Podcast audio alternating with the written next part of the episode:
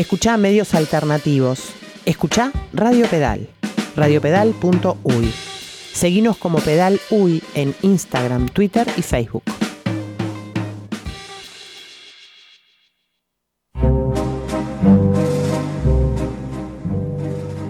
Reciclarse. Transformarse en otra cosa, en otro momento, en otro lugar. Porque somos energía, luces y sombras. Y con esto, la mejor versión de nosotros mismos. Hasta ahora. Te invitamos a compartir las tardes de los lunes y los viernes. En una buena, vuelve. Pero no somos los mismos. ¿Y vos? Conducción y producción, Federico Rieffel. Fabián Gusoni. Franco Marenco. Gastón Pinela. Ana da Costa.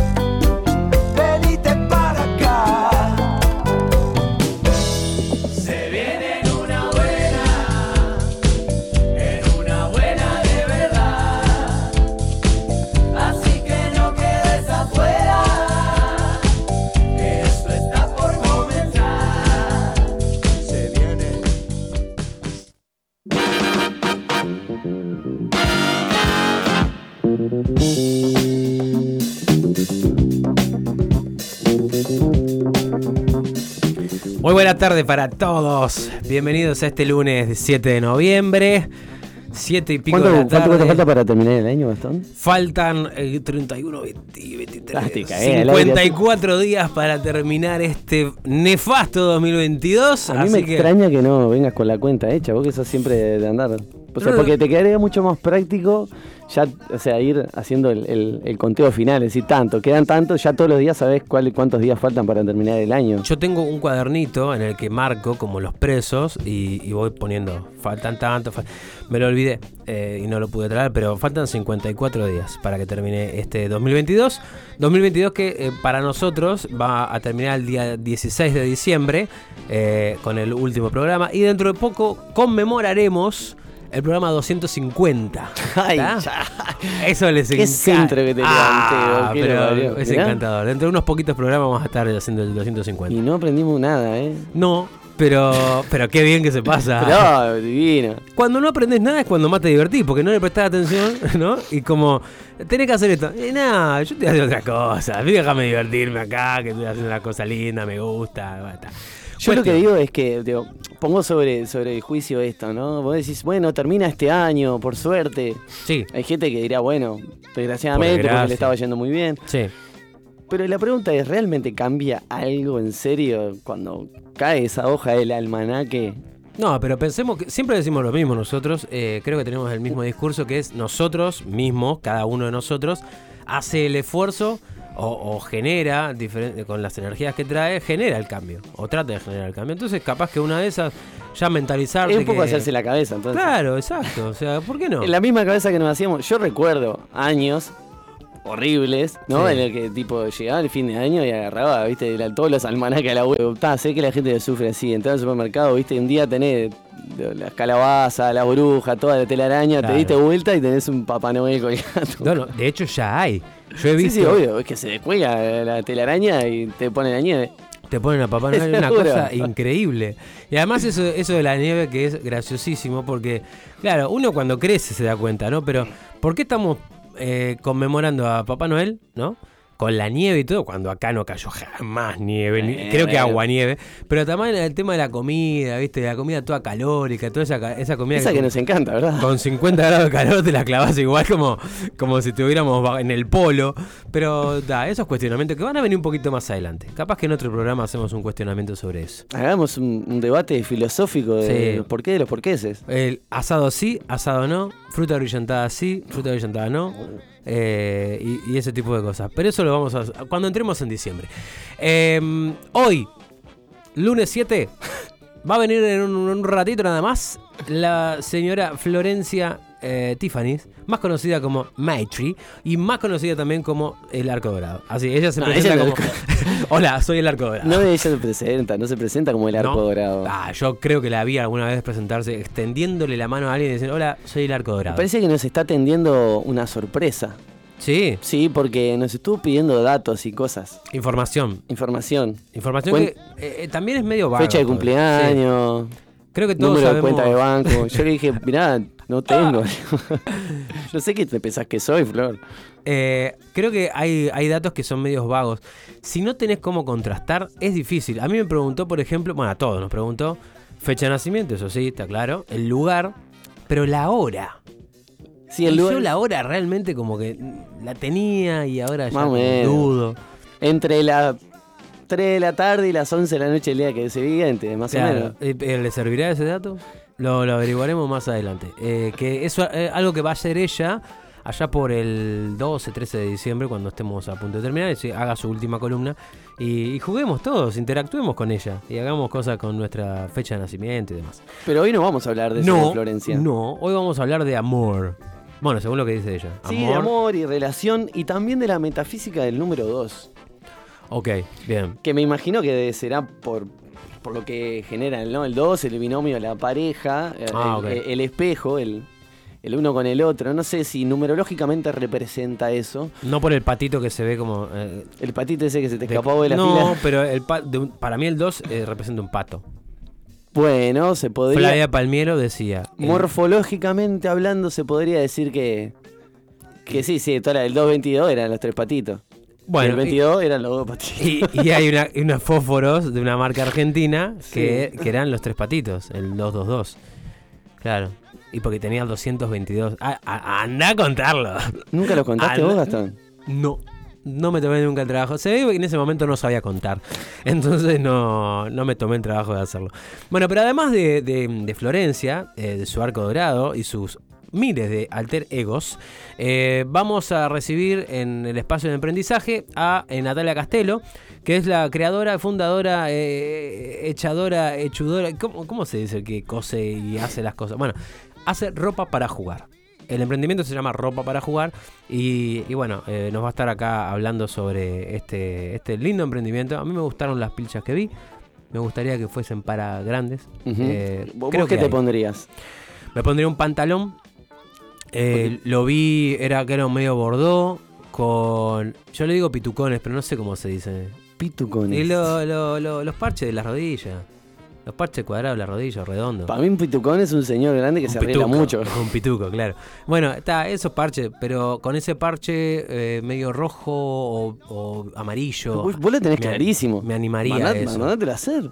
Y se lo voy a pedir, le voy a preguntar a ver qué, qué, qué onda. Bueno, pero ¿Qué sí, onda, es un poco eso, ¿no? Eh, eh, hemos visto por ahí niñes por la feria, por la calle, por el parque, por todos lados, este con, bueno, no sé, por ahí ves que hay un unicornio, hay un pterodáctilo caminando por la feria. Claro. Y bueno, y, y algunas de esas prendas este, las hace en ropa para jugar y vamos a ver cómo surge un poco este, este emprendimiento, ¿verdad? Exacto. Y bueno, para el cierre, eh, ya una abonada de este espacio, eh, en nuestra agenda cultural va a venir, van a venir dos integrantes de la obra Crisis y Castigo, no Crimen y Castigo, no tiene nada que ver Fedor Dostoyevsky con esto, es Crisis y Castigo. ¿Será un Eh, guiño acaso?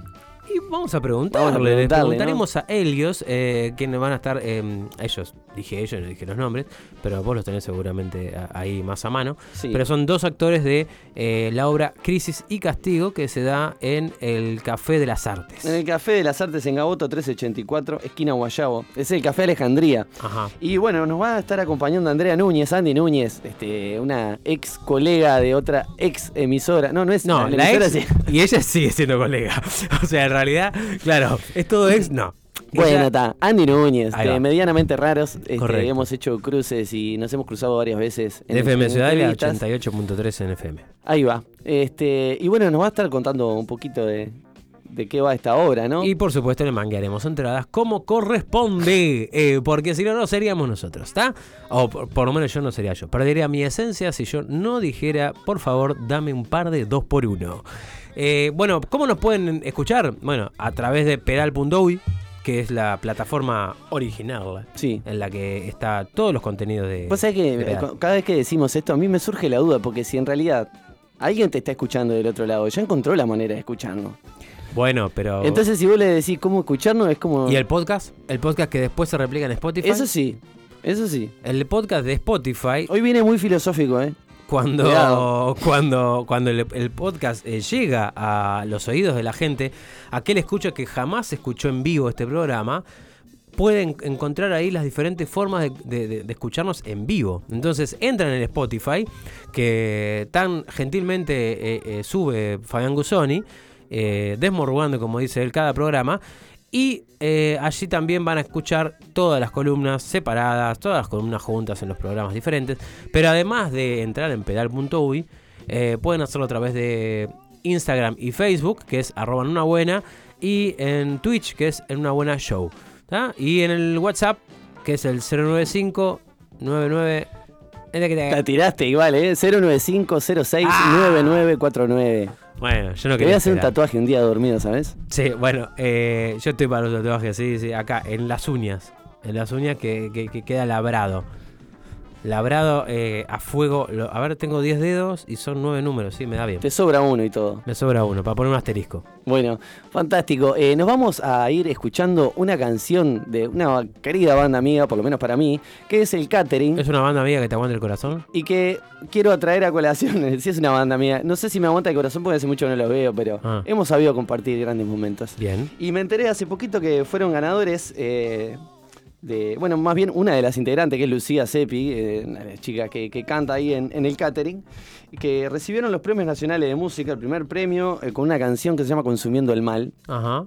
Bueno, estuvo el segundo Noctilucas de Michael Chatton y el tercer premio fue Roto de Jean-Paul Tilsey. Bien, los- Pero- las entregas de los premios fueron de Catherine Zeta Jones y Catherine Fulop, ¿verdad? Que Exactamente. se apersonaron hasta ahí a hacerles entrega del. Y cuando del se regalo. estaban bajando, vos sabés que se olvidaron del premio y le dijeron, pará, vení, no corras, no corras. Y ahí le presentaron este tema del catering.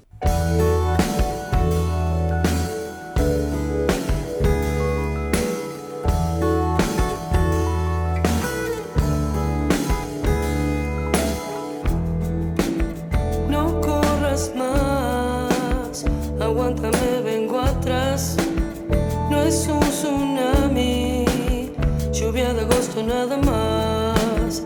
No es en frío.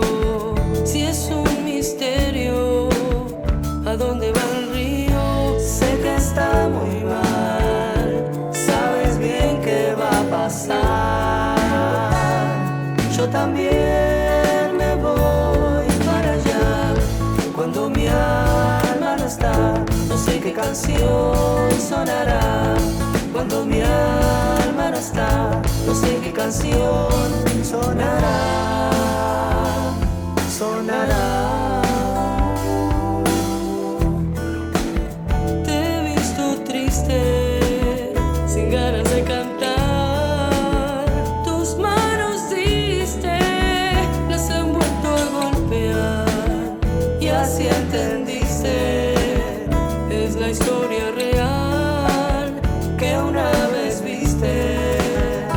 podrías cambiar. Salir a golpear las puertas para luego entrar.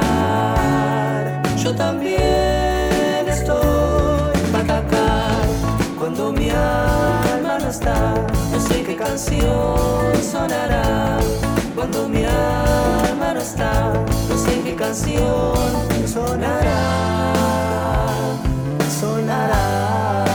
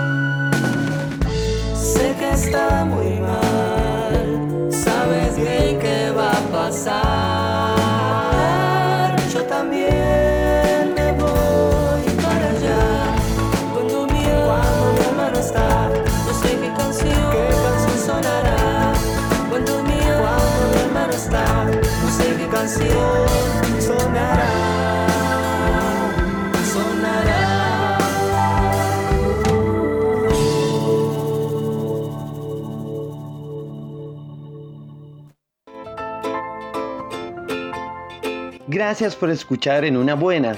De verdad, te lo digo en serio. Podrías estar viendo la tele, aunque tengas claro que casi nunca encuentras nada interesante. O podrías estar dando de comer a tu dragón, si tienes uno en casa, claro. Pero decidiste escuchar en una buena, muy inteligente de tu parte. Sigue disfrutando de nuestro programa, que prácticamente está libre de anuncios. Sí, cada vez tenemos menos. Lunes y viernes de 18 a 20 horas.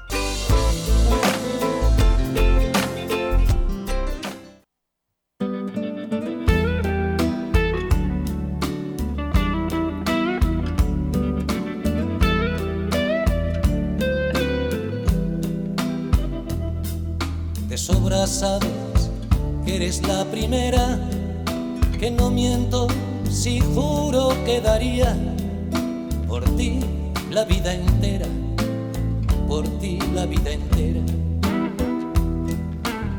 Y sin embargo un rato cada día, ya ves, te engañaría con cualquiera, te cambiaría por cualquiera ni tan arrepentido, ni encantado de haberme conocido, lo confieso. Tú que tanto has besado, tú que me has enseñado. Sabes mejor que yo que hasta los huesos solo calan los besos que no has dado, los labios del pecado. Porque una casa sin ti es una emboscada. El pasillo de un tren de madrugada, un laberinto sin luz ni vino tinto. Un velo de alquitrán en la mirada y me envenenan los besos que voy dando. Y sin embargo, cuando duermo sin ti, contigo sueño y con todas si duermes a mi lado y si te vas me voy por los tejados como un gato sin dueño perdido en el pañuelo de amargura que empaña sin mancharla tu hermosura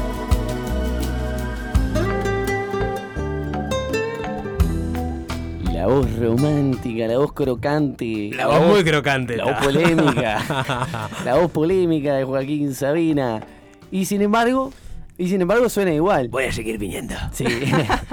Eh, eh, Flor, muchísimas gracias, bienvenida. Buenas tardes, buenas tardes a los Buenas dos. tardes. Ah, yo antes que empieces, este, yo le quiero mandar un saludo a mi mamá que está escuchando, que me dice, estoy escuchando ahí, no sé qué, y está bien a la mamá mandarle saludo que está escuchando. ¿Está bien que me escucha? Claro. Ahí está. Que no, no, está bien, no tiene por qué, pero te escucha. No tendría por qué, la verdad. Claro. Si yo no sé, ¿qué estás haciendo ahí? O sea, salí, apagá la radio. Claro. Te va a hacer mal. Bueno. Flor, eh, amor, relaciones. Y la metafísica Y la del número del 2. número dos. Ah, yo quiero entender eso, lo de la metafísica del número 2. ¿Cómo me- englobamos todo esto ¿Cómo con englobamos? el tema este que estabas eh, así? Porque Bien, para mí en realidad cada una de las columnas es como una receta de cocina Ajá. que decís, a ver, ¿qué ingredientes tenemos hoy? A ver qué nos sale en general. Eh, Dos conductores Obviamente que. La mesa de los galanes. En general, igual, no es tan difícil empezar a articular eh, todo lo, eh, con la metafísica particularmente porque es bastante amplio. Mm. Ahora, respondiendo a tu pregunta. ¿Cómo llegamos a la metafísica del 2? Bueno, pasando por la del 1, que es un poco lo que voy a ir contando, y empezando desde el 0, literal. Eh, si miramos la numerología así como eh, literal, desde física cuántica, el 0 sería como el vacío. El, ¿sí? ahí va, un conjunto vacío, te iba a decir. ¿sí? Entonces pasamos al 1, que es como lo que dif- se diferencia en ese vacío, hay algo que aparece que se El empieza a cambio que se diferenciar. puede hacer ahí. Eh, se puede ver como mm, individualidad en algo, o sea, un objeto percibido que ya es diferente del perceptor, ¿sí? Voy a usar estos conceptos porque son los conceptos adecuados para hablar de este tema, pero después ya lo, lo- lo llevamos más a lo coloquial. Y de ahí pasamos al 2. El 2 en realidad aparece el concepto de relación, porque son dos unos, dos objetos. Que trazas una, podés trazar una línea. Exacto. y ahí sería como la, la relación ahí eh, figurada ahí, ¿no? O sea, Claro. representada, eso quería decir. Exacto, entonces estos dos unos o estos dos objetos percibidos van a estar relacionándose, que recuerden cuando hablamos de relación era correspondencia, el- lo que significa relación, por ende, en la medida en que yo sea capaz de recibir cuanto mayor información de esa relación, de esa correspondencia, es algo más parecido al amor, ¿sí? Desde la física cuántica, es decir, el amor, si bien nosotros lo conocemos de la poesía, la música eh, y el autoayuda, en física cuántica el amor es eh, entrelazamiento cuántico. Ahí va. Que, eh, Y esto es lo que traigo hoy. expresado en interés, si se quiere decir, ¿no? Un poco. Esto sería ya, eso sería una perspectiva más psicológica ya. Hoy que estamos en la casa 8 ya, este, Ya se, se está completando eh, la, el, ¿cómo es? ¿Cuándo la, la, la COVID? la COVID planetaria. Ahí está. Exacto.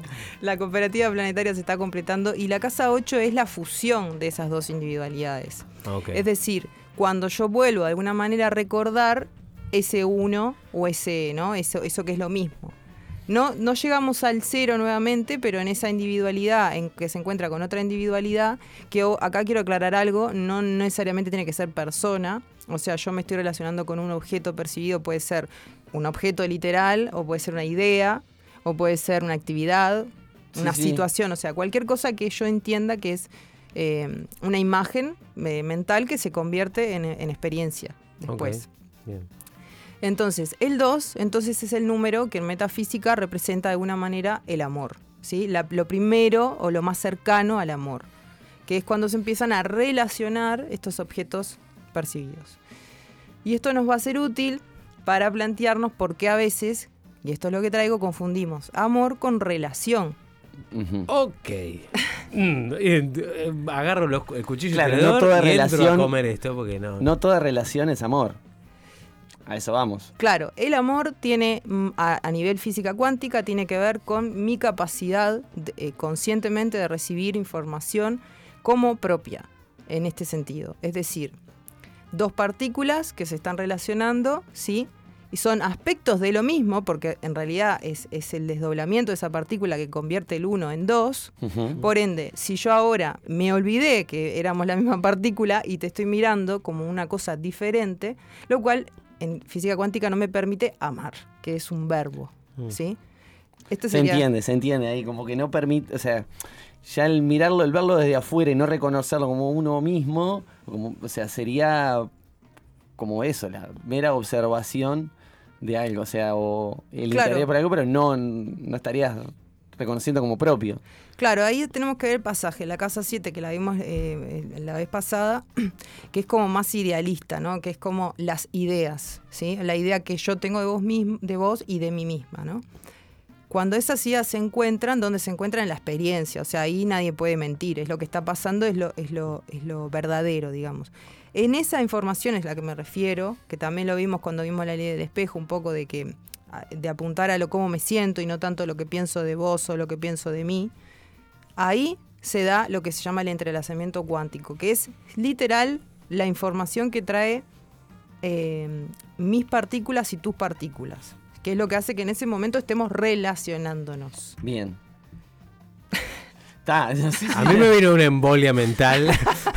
Pero pará, que la quiero. La voy a solucionar. Pará, traeme un, un martillo y me, me golpeo la cabeza. Me va a salir Va- algo. dale. Vamos a- avanzando igual y voy haciendo algunas preguntas. Eh, para mí lo más curioso, así como a nivel eh, social, es esta confusión de amor y relación. Que por lo general está- es muy común escuchar, ¿no? Que yo corté o, eh, digamos, dejé de relacionarme con una persona y siento que el amor también se terminó en ese momento, ¿no? Es como a la asociación que hay entre amor y relación. Entonces, muchas veces termino una relación y digo, se terminó el amor. Sí, a veces no sucede eso. ¿no? Ahora, si podemos diferenciar relación de amor, primeramente podemos darnos cuenta que lo que se terminó es ese, es ese flujo de información, simplemente. Ujú. El tema es que cuando lo, asociamos al amor, no estamos permitiendo justamente que suceda realmente lo que representa a- em, en ese intercambio, lo que representa el amor, que es mm, eh, la información nueva, que siempre lo repito porque en realidad tiene que ver con eso. No es nueva, pero aparentemente lo vivo como nuevo, porque es esto, o sea, si yo en un momento el universo cuántico era todo una misma cosa y después se empezó a fragmentar, yo tengo la percepción de que vos sos un aspecto diferente en ese universo. Pero eso no quiere decir a nivel de percepción, eso no es la realidad, porque es la percepción. Ahora, eh, a mí particularmente, capaz que por, el tema de las sesiones, me ap- aparece mucho esta idea de, de mm, recuperar el amor y ir a buscar otra vez la relación para recuperar el amor. Y esto es una confusión de niveles, como se llama, bueno, eh, el curso de milagros, que es un libro que yo he mencionado acá. Sí. Trae, Fabián Gusoni también lo ha mencionado alguna que otra vez. Exacto, trae esta idea de confusión de niveles. ¿Qué quiere decir? Que en un nivel más profundo, que eso es la metafísica, más allá de lo físico, vos y yo, seamos padre, hijo, o eh, yo y mi, y mi proyecto artístico, yo y mi trabajo, lo que sea, ya está todo en una misma fuente, venimos de un mismo lugar. Ahora, Ya estaríamos relacionados. Exacto, ya estamos unidos, somos Sí. la misma cosa, tenemos la misma información. Pero en este plano 3D, Ujú. donde existe la percepción, yo desde mi percepción no puedo ver ese nivel. Lo que puedo ver es fragmentación. O sea que tenía que venir la, la percepción a arruinarlo todo. la percepción confunde, Sí. eso seguro. Entonces solo yo, desde mi conciencia, digamos, este, más, eh, digamos, en el trabajo, por ejemplo, en la meditación, uno toma contacto con otra cosa que no es este plano, entonces se da cuenta, ahí te puedes dar cuenta que hay un perceptor. Por ende, cuando yo estoy viendo que, por ejemplo, vos ahora te levantás, estamos hablando, y te vas, a nivel forma, yo dejé de relacionarme contigo, ¿sí? Pero eso no condiciona este, la esencia eh, desde dónde surgió, o sea, de dónde viene ese dos. Somos dos que estamos relacionándonos, pero venimos del uno, venimos de cero, venimos de ese vacío donde no hay nada, no hay diferenciación de nada, ¿sí? Donde todo puede ser creado. No, eh, no, no sabemos bien cuándo intervenir ni bien. O sea, claro, es, es como mucha información y muy compleja también, ¿no? Pero se entiende que en es realidad lo siempre estaríamos relacionados. O sea, Yo te tengo un, un escalpelo eh, acá en la mano y seguramente me esté por lobotomizar solito. Voy a hacerlo, voy a hacerlo lo menos indoloro posible, pero está. No, aparte te tira toda la data así y te queda mirando diciendo. ¿Y? Claro, ¿y qué vas a hacer ¿Qué con todo esto? eh? esto? O sea, ¿qué vas a hacer? Pero, espera, vos dijiste que en algún momento eh, la gente en tus consultas se acercaba a vos y mencionaban esa idea de, bueno, eh, con el amor que tengo voy a ir en busca de, de recuperar esa relación. Eh, Y que es una confusión. ¿Y cuál es, la, cuál es la sugerencia que vos das? ¿O qué haces vos en esos casos? ¿Decís, jaja, te reís Bueno, y seguís? aplicamos, aplicamos discernimiento, que es un poco lo que nos trae a esta columna, poder ejercitar el discernimiento. Una cosa es una cosa, otra cosa es otra cosa. Es decir, el amor, ahí está la cuestión, no es un sentimiento, no es una emoción. O sea que si yo digo que amor y relación es lo mismo, porque lo estoy diciendo todo el tiempo, porque incluso digo relación amorosa, en tarot Sí, sí, me sí. consultan mucho de esa manera, eh, quiero saber por, por el Y vos amor. de una decís, eh, eh, eh, eh, ch, ch, no, no. Para, Ah, para. No, no, no, para, para. Para, Eso es otro primero, precio. Volvamos a empezar. Claro. Claro. Una cosa es una cosa. Bueno, aunque te parezca mentira, muchas veces lo tengo que hacer. Porque si no, el mensaje ya no, no. O sea, no sigue distorsionado. Estoy promoviendo que siga distorsionado. Y mi idea no es que eh, a ver, si me estás consultando por amor, claro que entiendo lo que me querés preguntar. Sí. Obviamente que es por tus relaciones afectivas, y yo lo entiendo. Pero en tu inc- inconsciente Estás no mandando otra información. Estás mandando otra información, que significa que el amor siempre está condicionado, de que estés en pareja, de que no estés en pareja, de que si tu madre te habla o no te ahí. habla. Exacto, el amor no se cuestiona. Esta es una frase que uso yo mucho con mi familia. Cuando se El pelean, amor no se- yo les digo. Está ahí, ¿no? El O sea, amor por no más se que lo corra, cuestiona. lo saque para afuera, nada, va a estar ahí. Porque este es un tema, y más si, te- bueno, hablando, nunca hablamos de eneagrama, pero el, ene- el eneatipo 2, no sé si lo conocen el eneagrama, No. justo el eneatipo 2, No. es el que tiene que ver con esto del el amor condici- eh, co- condicionado, ¿no? Pero esta cuestión de tengo que hacer determinadas cosas para que este, yo eh, sea amado, ¿no? De alguna manera. Tengo que ayudar, por eh, ejemplo. a las personas. Claro, para- ser complaciente. Ahí va. Podemos decir sí. Entonces, eh, esto que tú me preguntabas, de qué pasa cuando me vienen con, con la, con, la, mm, con el planteo de relación y amor, bueno, primero ver por qué nos parece, ¿no? Porque tenemos que resignificar esto, porque uno habla de amor. Todo el tiempo hablamos de amor, en realidad. Y casi siempre, o el 80% está vinculado a relación. Y, Ujú. y el eh, 90% a relación sexoafectiva. O sea, Pero ¿y por qué confundimos tanto esto? yo creo que hay un inconsciente colectivo que en realidad eh, la experiencia de amar, que no es amor, sino amar como verbo, no como sustantivo, nos implica una renuncia eh, en muchos aspectos, pero no renuncia de en un vínculo concreto, renuncia hasta nuestra a, a- a cómo vemos el mundo, ¿sí? Entonces es como un pequeño autoengaño que sabemos que mientras se mantenga así como condicionado, Estamos viendo, nos ponemos un lente de reali- realidad virtual. Claro, más o menos. ¿por qué? No, claro, eso de que distorsionamos, el, el amor nos distorsiona, o el sentirnos enamorados nos distorsiona. eh, el No, resto. pero eso que, o sea, como que tomamos determinadas acciones o hacemos determinadas cosas que por ahí ah, nosotros no haríamos o no o- hacemos cosas por algo o por alguien. Por alguien. Puede ser por algo también. Estamos hablando de eso, ¿no? Porque creemos que, que va a estar bien así y que va a ser algo que va a satisfacer. Entonces, como. Y así nos sentimos felices nosotros también. Vamos a poner el ejemplo.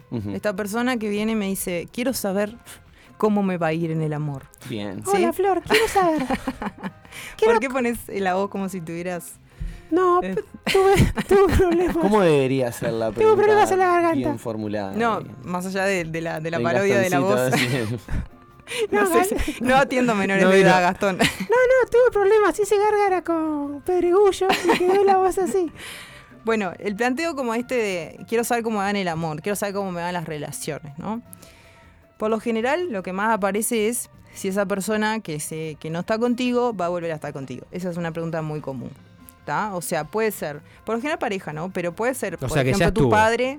Sí, por lo Mm. general. O puede ser alguien que estás interesado y querés saber si vas a terminar estando. Que son cosas como muy sutiles. ¿Qué significa que vas a terminar estando? Capaz que te lo encontrás un día, compartís muy lindo y ya está. Y, y en realidad yo te voy a decir sí, vas a estar con esa persona, pero no es lo que vos querés escuchar. Ujú. Entonces, em, por lo general la pregunta de cómo va a ir en el amor quiere decir, ya viene desde el lugar de qué hago con esto que estoy sintiendo que no me, no me siento para nada cómoda, a ver cómo me lo puedo sacar. Claro, de vos lo que manera. escuchás en realidad es otra cosa. O sea, cuando No, la no, pregunta claro. viene esa, decís, está, a ver, decodifico Claro. esto. Claro, claro. Recientemente voy a poner un ejemplo. Este, una, una mujer, este, bueno, siempre consultan mucho más mujeres, por lo menos el tarot particularmente. También es un tema como para investigar. Eh, y mucho por relaciones. Me comenta que ella tiene un proyecto de empresa con su compañero y ella quería saber qué iba a pasar con la relación, ¿sí? Más allá del Eh, trabajo. Este, medio que iba combinado, ¿no? Y qué iba a pasar con la relación y también qué iba a pasar con el negocio. Yo esta, esta pregunta se la respondo como por separado, una cosa y la otra. Y sin embargo, ella la respuesta que me volvía como a retrucar, ¿sí? Era, pero vamos a estar bien, pero vamos a estar bien. Entonces, claro, esto lo digo porque, porque por más que, vuelvo al hecho, por más que la relación siga manteniéndose temporalmente, años, eso no quiere decir que esté, eh, digamos, fundamentada o basada en, en esto que digo, en los principios desde el amor, ¿no? Es decir, Sí, a veces lo se, o sea, puede seguir por costumbre o no, no sé. y O más si tenés un proyecto laboral, Claro. o sea, este, Es seguramente que compartas un eso, montón de cosas que... No, además, que- por más que te pregunten tres veces o diez veces, igual la respuesta va a ser siempre- la misma. O sea, no, por más que te digan diez veces, y vamos a estar bien, vamos a estar bien, vamos a estar bien, vos lo vas a responder siempre igual. Claro, pero es curioso porque ya la- desde, desde donde surge la pregunta ya se responde sola. Porque si yo que me pregunto que si voy a estar bien, este, en realidad ya estoy dudando de alguna manera de- del desarrollo, el desenlace que va teniendo, porque ya no estoy atendiendo a lo que estoy sintiendo. Pero para no irme mucho por las ramas. Eh, ¿Usted qué opinan al respecto de que toda la vida en realidad hemos usado la palabra amor como una emoción?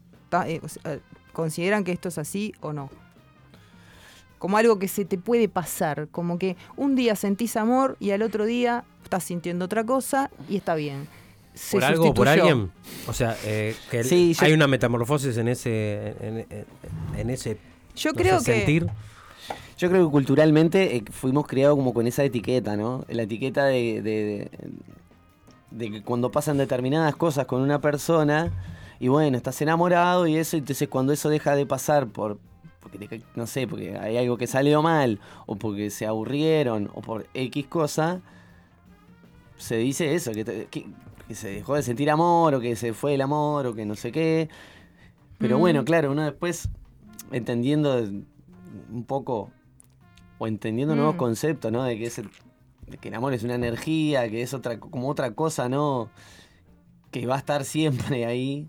que va a estar siempre. Claro. Cambia mucho el paradigma de la relación si vos ya no está en juego el amor. O sea, mira, nos acabamos de encontrar, ya hay amor. No lo tuvimos que generar, ni Claro. hacer, ni construir, no, ya está. Esto es lo que es. Es lo que es. Ahora, lo único que va a mutar es la relación, la forma de relación. ¿No? O sea, lógicamente, una flor no se relaciona igual con el medio ambiente, en su ciclo va cambiando Totalmente. y sigue siendo parte de la naturaleza. Esto es lo mismo. O sea, ¿cambiaría? Sí. ¿Cambiaría nuestras relaciones el hecho de que dejemos de poner condiciones al amor como algo que tiene que ver con la forma? Sí, eso es a la hora de proyectarse eh, como súper importante, ¿no? Y entendiendo eso, que el inconsciente lo enti- entiende todo y codifica las cosas de una manera, ¿no? Sobre todo, o sea, ¿cuántos años tiene la humanidad? Años, mi- bueno, siglos. No le pregunté sé. nunca, pero creo que debe tener Esas muchos. cosas no se preguntan. Claro. no le miré la cédula, pero hay muchísimos. Tenemos como mucha Millones. historia, historia antropológica encima. Y siempre el amor fue como una búsqueda, ¿no? El amor fue algo que se ha dado toda sociedad, toda cultura. Entonces, ahí nos da una pauta de que es necesario, o sea, darle una vuelta de rosca más al significado que tiene para nosotros lo que es el amor. Sí, yo creo que hubo momentos en la humanidad que había mucho más conexión con eso y que no estaba la búsqueda, pues estaba ahí. Yo qué sé, o sea, se sabía. O se decodificaba de otra manera. Pero bueno, yo no sé, ahora me- no sé si todo el mundo lo tiene muy bien claro o si nos damos, o si, no sé. Creo claro, que- tampoco sé si la idea es definirlo, ¿no? Como que ahora salir de esto de, mm, ta, no es relación, ¿no? Terminemos no, definiendo. No es, discutirlo, es debatirlo por ahí. estar más bien receptivo y permeable, ¿no? Pero sí es verdad que en las relaciones todo el tiempo se está cuestionando el amor. Entonces, si vemos desde la perspectiva metafísica, el amor en realidad es lo que es lo mismo. Es simplemente, eh, no hay- eh, es lo que es lo mismo, por decirlo de alguna manera, desde, de- desde esa perspectiva, ¿no? Entonces, significa que vos y yo somos ese, eso que estamos buscando. Entonces, cada vez que yo lo cuestiono, lo condiciono, le pongo tiempo, le pongo forma y le pongo todas las imágenes encima y significado, o sea, estoy pegándole al amor. Entonces, sea lo que sea, ¿eh? pero le estoy, Estoy pegando. creando una relación en base a. Sería, ¿no? Y Puntos estoy evitándolo, estoy evitándolo como experiencia, de alguna manera. Lo- por lo general usamos eh, nuestras definiciones del amor para defendernos en una relación, ¿no? Por ver, ejemplo, si ¿cómo yo es me, eso? Dale. yo me estoy sintiendo incómoda contigo, Sí, pasa todos los días. ¿Sí? Sí, sí, absolutamente. y entonces eh, eh, voy a usar un funda- una fundamentación que es, eh, no, pero vos entonces no me estás amando, ¿no? O no estás amando lo suficiente, ¿sí? Como nuevamente, como si el amor fuera un comportamiento, fuera una forma de ser. Y yo lo sé eso, ¿no? Yo te estoy diciendo a vos que yo sé cuál es esa forma. Mm. y que me tenés que escuchar porque así me puedes amar mejor. O sea, está bien lejos de lo que realmente termina siendo a los hechos. Y por eso, cuando entramos en esa lógica en las relaciones, sea el tipo de relación que sea, repito, la que venga a tu mente ahora es la adecuada. Eh, nos vamos yendo cada vez más lejos. Hay gente agarrándose la cabeza en la Claro. casa. Hay gente abrazando el televisor también, ¿eh? Y amándolo, diciéndole, "Ay, te amo, 42 Bueno, pulgadas". interesante eso que decís. Interesante porque eh, las personas, por ejemplo, cuando tienen este, trastornos de consumo, ¿sí? de drogas particularmente, una de las cosas que caracteriza a una persona cuando está sumergida en el trastorno es que se siente no amada, ¿sí? Y que de alguna manera está muy sujeta a esa sensación a que, al hecho de que se droga, ¿me explico? O sea, es como hay una incompatibilidad. Yo no puedo amar ni yo puedo ser amado si estoy consumiendo drogas. Y lo acabo de ahí. decir ahí, ¿no? O sea, lo siento y lo creo así. Entonces, esto capaz que es más obvio porque lo estamos viendo como un contraste, pero pasa Por el todo juicio el ahí debe pasar, ¿no? Por el tema de decir, tal, porque si hago esto me van a juzgar, entonces no puedo querer ni ser querido, no puedo amar ni ser amado. Claro, pero nuevamente volvemos al hecho de que el amor sigue siendo cuestionado. Claro. Y entonces ahí, si puede ser cuestionado con eso, puede ser cuestionado con otra cosa y con otra cosa y con otra cosa. Y el, o sea, el laberinto es infinito. Y al final es como esta idea de no sé qué tengo que hacer o cómo tengo que ser para experimentar ese amor que ah, digo ahora vino apareció la palabra de la física cuántica pero siempre existió en la época del romanticismo eran los, los románticos justamente los que se encargaban de traer esta idea del amor. ¿Qué pasó me parece después? Que se trajo Se la... un poco deformando, ¿no? Quizás se, quedó con el aspecto más eh, idealizado de eso, ¿sí? Pero creo que funcional también a, a cosas, a cosas que, que- que Claro, son comercializables, ¿no? Digo, Es el, el romántico, es el que este, va y iba a cantar una serenata al balcón, Claro. este, o el que perdonaba las injusticias, o sea, sigue estando sujeto al comportamiento. Y queremos y podemos liberar al amor de esas ideas que en realidad eh, se las hemos impri- imprimido a nosotros. Y cada vez que no cuestionamos esto, estamos reproduciendo el mismo sistema que, nuevamente, ese 2 metafísico no se puede expresar. ¿Hacia dónde? Hacia el 3. ¿Qué es el 3? Es eh, la comunicación con lo divino, o sea, con, con un plano más espiritual. Ahí es donde nosotros recordamos de dónde venimos. Pero si no nos permitimos esto, ¿no? La permeabilidad en, en la relación, de que mirá, yo te- hoy te mando a freír espárragos porque no te aguanto más. Pero internamente no estoy cuestionando el amor en ningún momento. es lo que siento hoy. me puedo permitir. No, claro, no es lo que siento. El amor es lo que soy. Entonces, lo que soy no puede cambiarlo nada. Nada. O sea, yo no me puedo cambiar a mí mismo ni a vos por el hecho de que esté haciendo algo en un momento concreto. A eso me refiero. Ya cambia la concepción del amor al se- de sentimiento a identidad. Ese es el punto, ¿no? O sea, salir del amor como sentimiento y como emoción, que es, es muy dañino. Nos, nos hacemos mucho daño con eso. A nivel familiar, Sufrimos a nivel por amor. pareja. Por supuesto. Eh, eh, Eso es- debería ser una figura antagónica entonces con este el paradigma. Y totalmente, ¿No? totalmente es una dicotomía. Es como la madre, ¿Cómo sufrir por amor? ¿no? Es como algo tan puro. el arquetipo tan- de la madre, Sí. el arquetipo Mm. de la madre abnegada que sufre por sus hijos, porque los ama. O sea, o sea, entendamos que es una cosa que está muy interiorizada, muy naturalizada y que eh, está lejos, digamos, de permitirnos experimentar el amor realmente. Claro, creámonos este, un poco más eso, ¿no? Que, que no tenemos que pedirle perdón ni hacerle nada al amor, sino que ya somos así. Y está ahí. Claro, la- si lo vemos como nu- nuevamente, ¿no? El ejercicio sería, pues, eh, cada vez que estoy expresando mis sentimientos a una persona, tener presente que el amor no es un sentimiento, o sea, yo no lo voy a poder expresar como sentimiento, no es que te voy a dar un abrazo y voy a ser más amoroso que si no te lo doy, ¿sí? O sea, ese es el punto. No tiene forma el amor, no tiene forma, está más allá de, de la percepción. Es, eso es lo que nos ha- viene contando la física cuántica. Que incluso la ciencia tradicional, cuando descubrió el entrelazamiento cuántico, dijo, epa, esto no lo podemos explicar. O sea, ¡Epa! ¿Y ahora qué pasa? Se alejaron un poquito. ¡Epa! ¿Qué pasó acá? entonces significa que los discursos, digamos, este, lógicos, ¿no? De, que, que- de los que hemos creado con nuestro hemisferio izquierdo, ya no, no, no estarían siendo eh, útiles. ¿Para qué? Para explicarlo. ¿sí? De alguna manera igual, este, bueno, no sé si ustedes consumen ese contenido, pero eh, vamos a suponer el símbolo del Buda, ¿no? que es como bastante conocido y etcétera. Este, él, de alguna manera, los orientales no hablan del amor como tal, capaz como amor, capaz que hablan de fuente, o hablan de luz, o hablan de, bueno, eh, que son todos sinónimos al final, ¿no?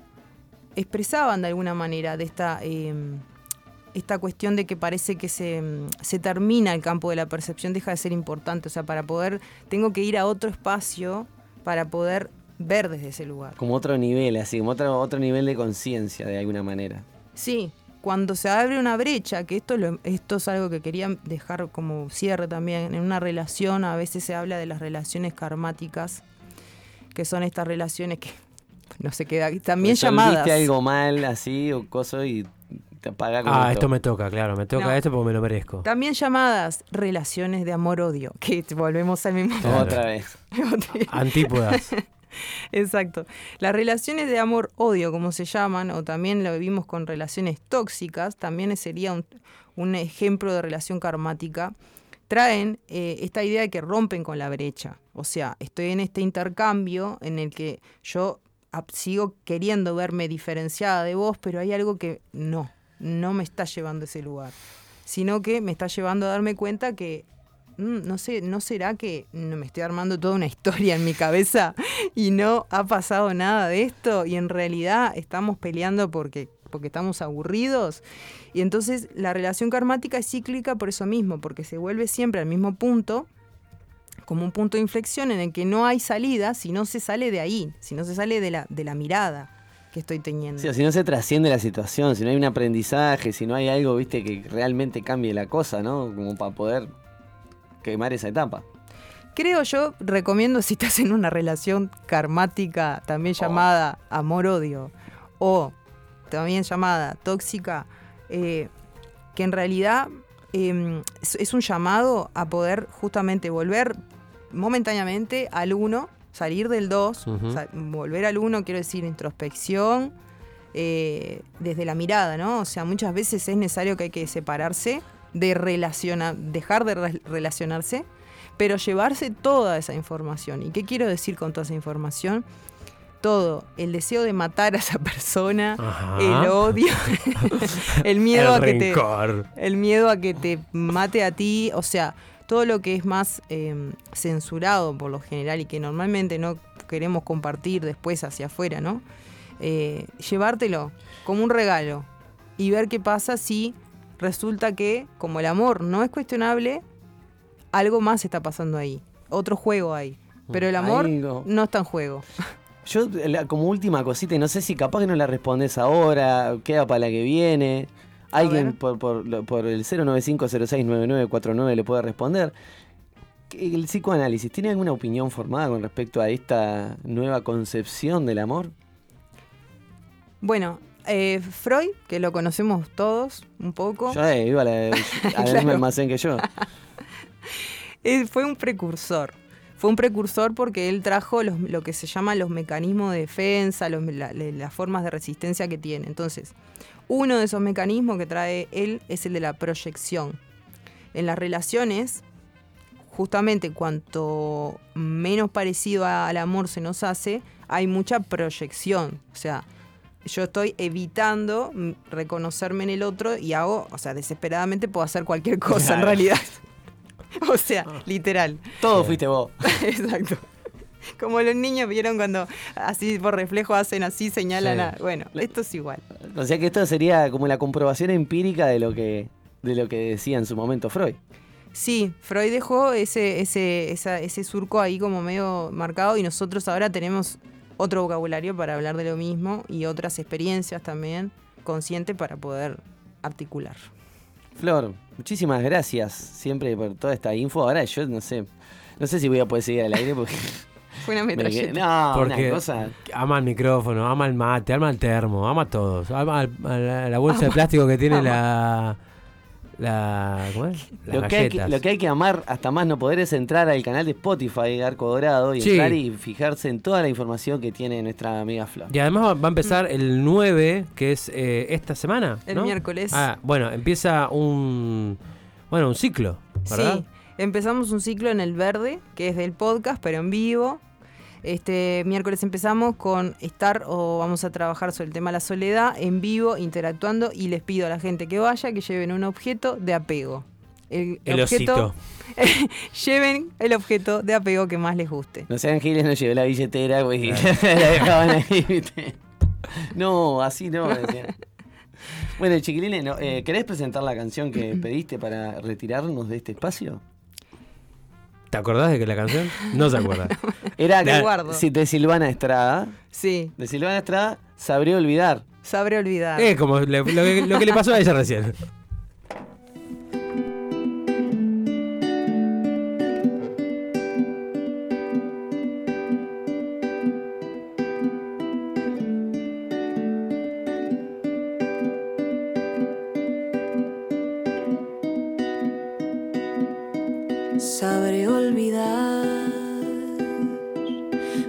Silencio no da opción cuando uno canta y este dolor se ha de esfumar en mi garganta.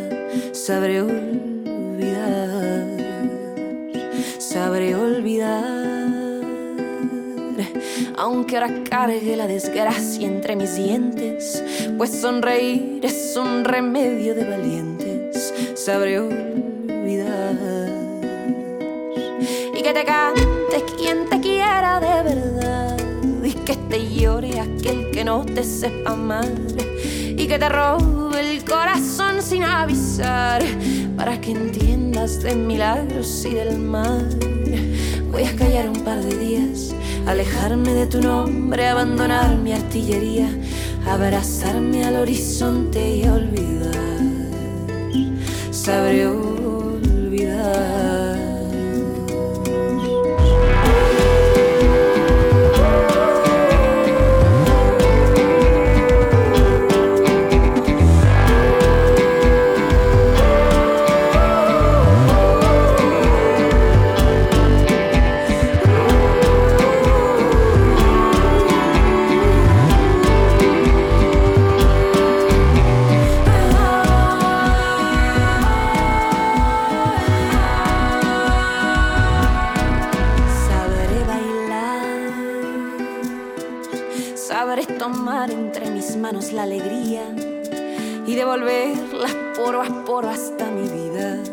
Sabré olvidar, sabré gritar, pintar colores en el techo con mi boca, dejar de lado tu promesa que me estorba.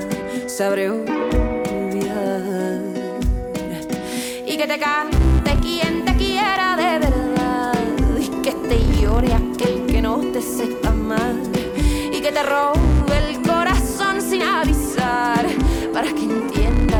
milagros y del mar voy a callar un par de días alejarme de tu nombre abandonar mi artillería abrazarme al horizonte y olvidar. Sabré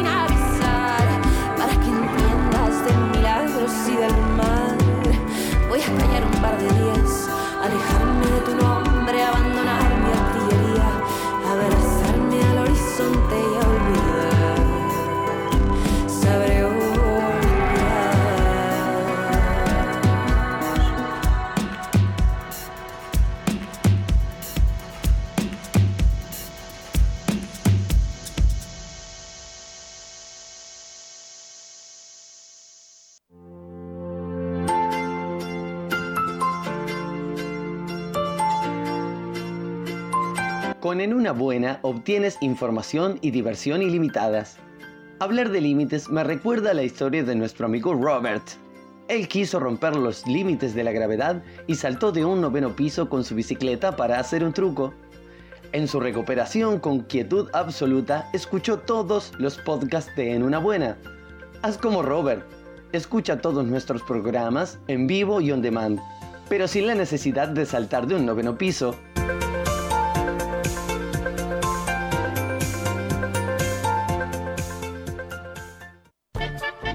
Siguiente espacio de En una buena es una presentación de ¿Tenés problemas con la oscuridad? En el campo, en la ciudad, en tu casa, en el edificio. MBC Equipamientos tiene una luz para cada una de tus necesidades. Buscanos en la web o llama al 095 100 020 y no pagas la luz.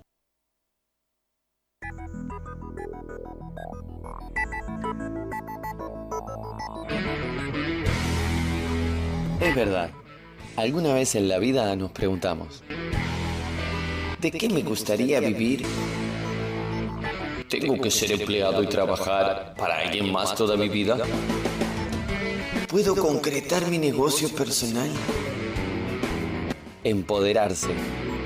Empezar. Emprender. Buena brinda un espacio para compartir experiencias de personas que tomaron impulso y saltaron hacia el gran vacío de la oportunidad.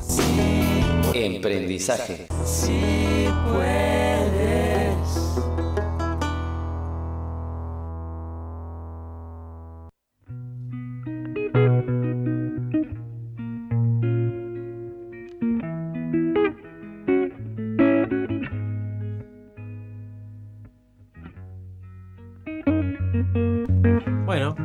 Fui, me fui al humo. Bueno, recibimos en este estudio con un solo fuerte aplauso y coordinado a la creadora de ropa para jugar, eh, Natalia Castelo. Así nomás, bien. Ah, Flor no juega. No, porque ella está con otra cosa. Está con el Instagram, viendo a sus seguidores, respondiendo cosas. eh, ¿Qué es el amor? Se quedó con eso, ¿viste? Y hablando de, de amor, eh, iba a decir una pavada antes de ir a, de- a- a la pausa. Pero lo voy a decir sobre, ahora. Claro, sobre el amor que uno puede sentir, en este caso, por eh, su emprendimiento. Buenas tardes, na- buenas tardes, noches, Natalia. ¿Cómo- Sí. ¿Afuera está de noche? ¿Ahora? Eh, cuando yo llegué todavía era Son un ocho poco, un media, poco ya, ya, ya Bueno, estaríamos eh, dentro de la hay, hay una relación de, de- de amor con tu con tu empresa, con ropa para jugar. Sí. O es más, bueno, me lo hice por la necesidad y chau. Sí, sí, total. Eh, se mezcla todo, en realidad eh, hay una, una parte de necesidad, o sea, yo vivo de eso, Mm. pero ta, es como un- un segundo hijo en realidad también. O sea, sí, hay una, el amor es... Sí, lo que tienen los proyectos, ¿no? Y más cuando ahí son, arranca, arrancas desde cero, lo ves crecer, lo ves arrancar desde todo, entonces, claro, como, como no sentir eh, esa, esa relación ahí. Sí, sí, remarla y remarla y verlo, y, no sé, también esta cosa de, de- estaba escuchando lo que venían hablando del amor y el amor-odio, como que hay unos momentos de caída en el que decís, ah, ¿dónde estoy? ¿Qué hago acá? Pero también eso, ver, ver cómo, cómo te devuelve también en un montón de sentidos. Entonces, sí, el amor es clave.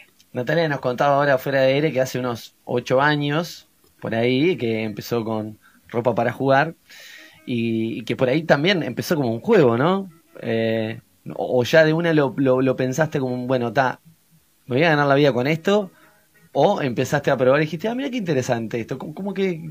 No, no, más, más la segunda opción.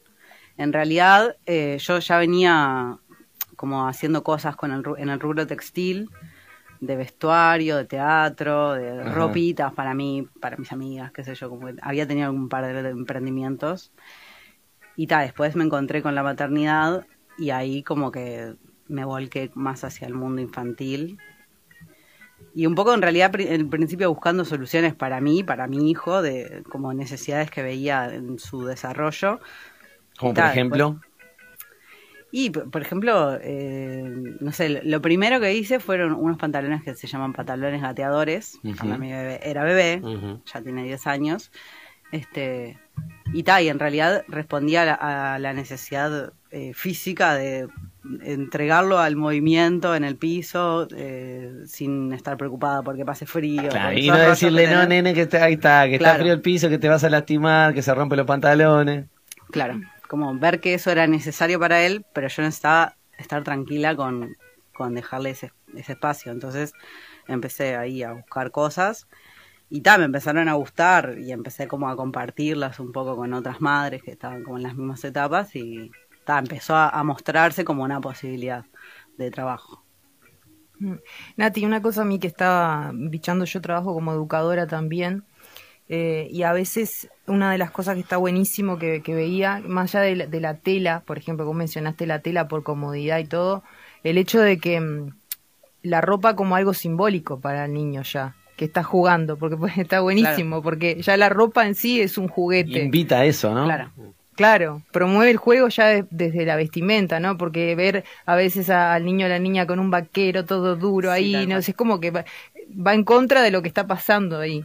Sí, sí, tal cual. En realidad un poco también la búsqueda un poco por ahí, como una cosa de, de ofrecer como, eh, como una mezcla entre disfraz y ropa, como esa cosa de que los niños se ponen, no sé, un, un vestido, las niñas sobre todo, pero los niños también, Mm. arriba de cualquier cosa y son Mm. un cachivache Sí. Y se le ponen siempre para Sí. cualquier situación. Entonces dije, está, porque la ropa no puede ser así si eso es lo que a ellos les copa? Eh, entonces, un poco eso y también un poco eh, como busca- buscar una solución en contra de esas opciones que había como de jeans o minifaldas, Claro, esa- bebitas que decís. Esa cosa de Mm. adul- adultizar a, la, a la niñez. Sí, tal cual.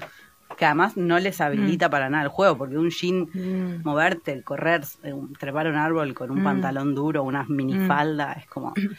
Qué suerte Mm. que esas necesidades se están cambiando, ¿no? O por lo menos de a poco, y se ve, porque, bueno, sucede, que antes, no sé, por ahí, sé, las madres, los padres, ¿no? Como que tenían esa cosa de adultizar al, al niño en Mm. Sí, cuestión. la industria, la moda. industria, ¿no? Mm. Y hacer querer que se, que se parezca, o, o que parecer que pe- pertenecen al mundo adulto. Mm. Y esto, viste, bueno, ahí todo lo contrario, ¿no? Esa comodidad de, de, de sentirse divertido y jugando, o, o mirarse y tener alas y, o ser un dragón, o realmente sentirse así, que para un niño, una niña eh, en, en- en esa edad, que lo es todo, los estímulos, están de fiesta Sí. y se siente súper cómodo, identificado. Sí, un poco la búsqueda es esa, siempre como el- la mirada infantil en el centro. Y ta, es como un poco la, la motivación de, seguir ahí por ese camino. ¿Vos lo habías visto en algún lado? Esto, perdón, yo lo había visto en algún lado, este, tipo, por ejemplo, dijiste un día, vos, le voy a hacer un traje de, con una mariposa a mi hijo, dijiste, o dijiste, pa, esto me pareció ver por algún lado, me gustó, ¿cuál- ¿cómo fue la cosa? ¿Cómo fue el puntapié? No, un poco en realidad la idea esta de, de los disfraces, pero también sucede, eh, hay como muchos productos disfraces para niños, pero sucede que mm, eh, muchas veces los disfraces son como de materiales muy, ta, no duran nada, ¿viste? Ah. Entonces como ofrecer una, una solución que realmente sea ropa, Que se la banque. pero que también les habilite ese, ese juego. Un poco ahí.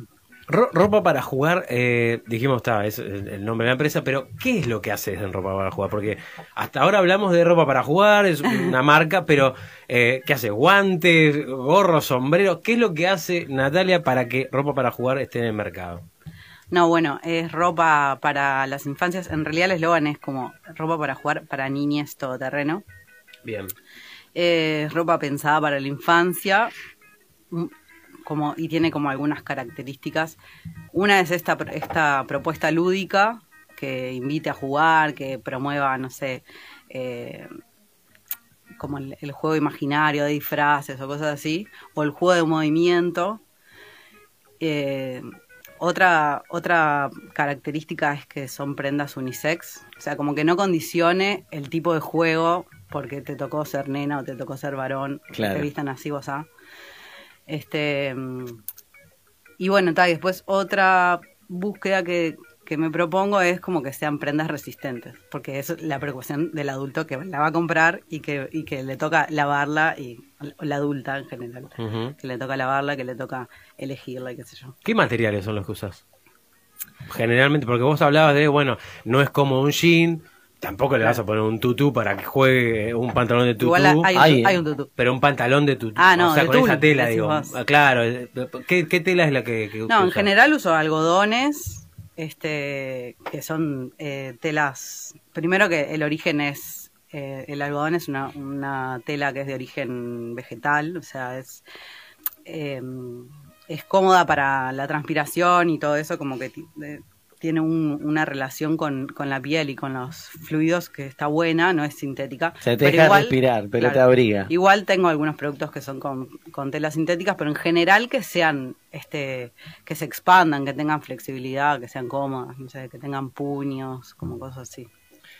Hay, hay gente grande que te ha pedido, che, haceme un- uno a mi medida, haceme uno, porque pasa eso también, ¿no? ¿Por qué dejar esto reducir, o sea, reducirlo al mundo de la infancia, ¿no?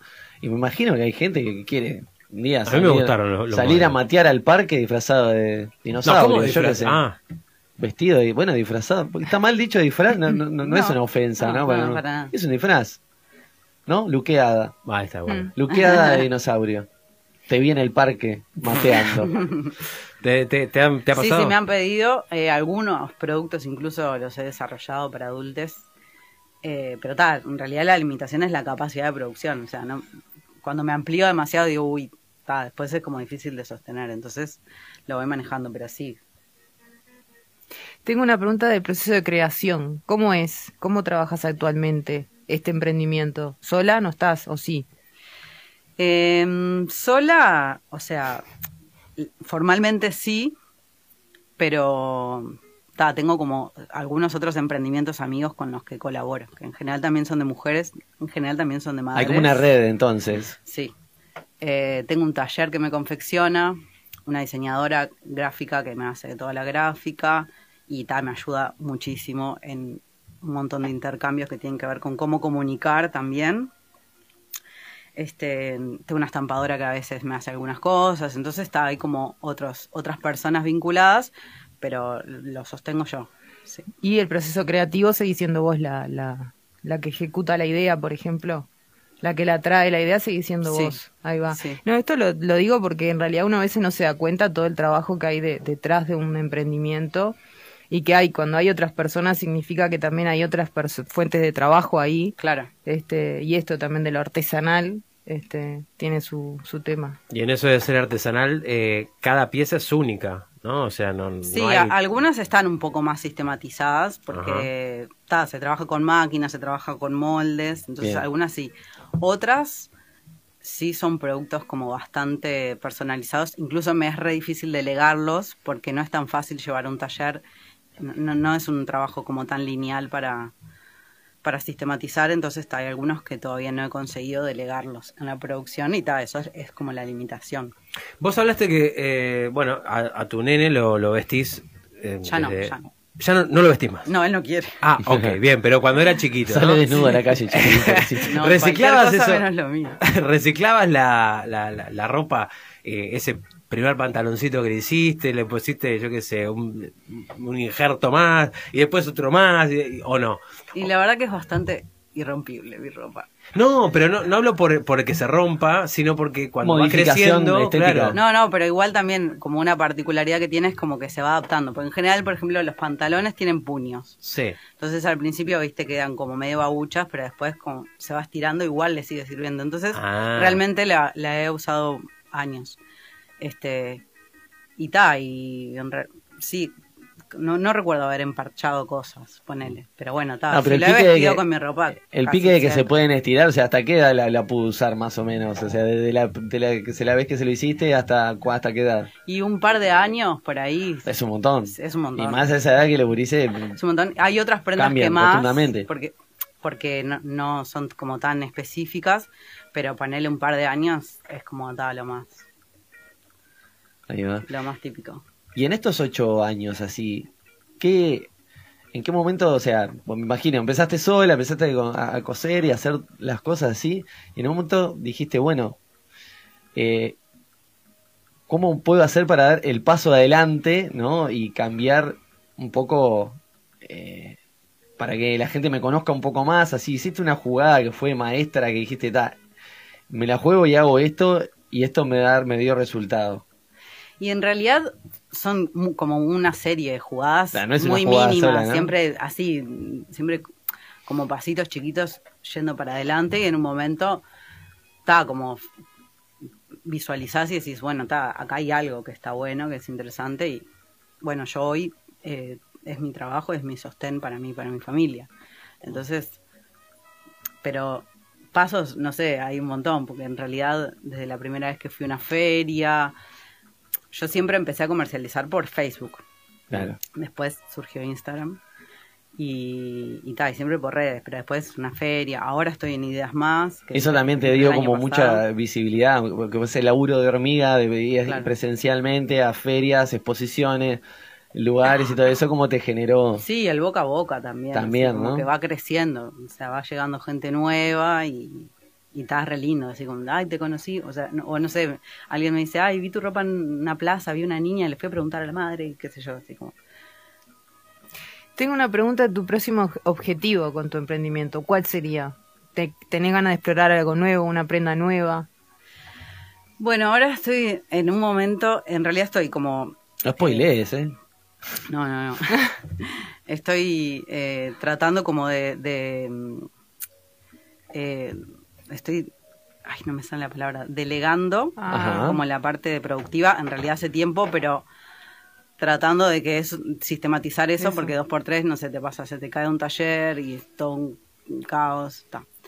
Este, entonces está como en ese proceso, también para ponerle como más cabeza y foco a la parte este, como administrativa y estratégica, que es toda una movida. O sea, hacer todo es pila. Es pila, sí, sí. Entonces empezar a delegar está bueno y estoy ahí como armando un equipo que está re lindo.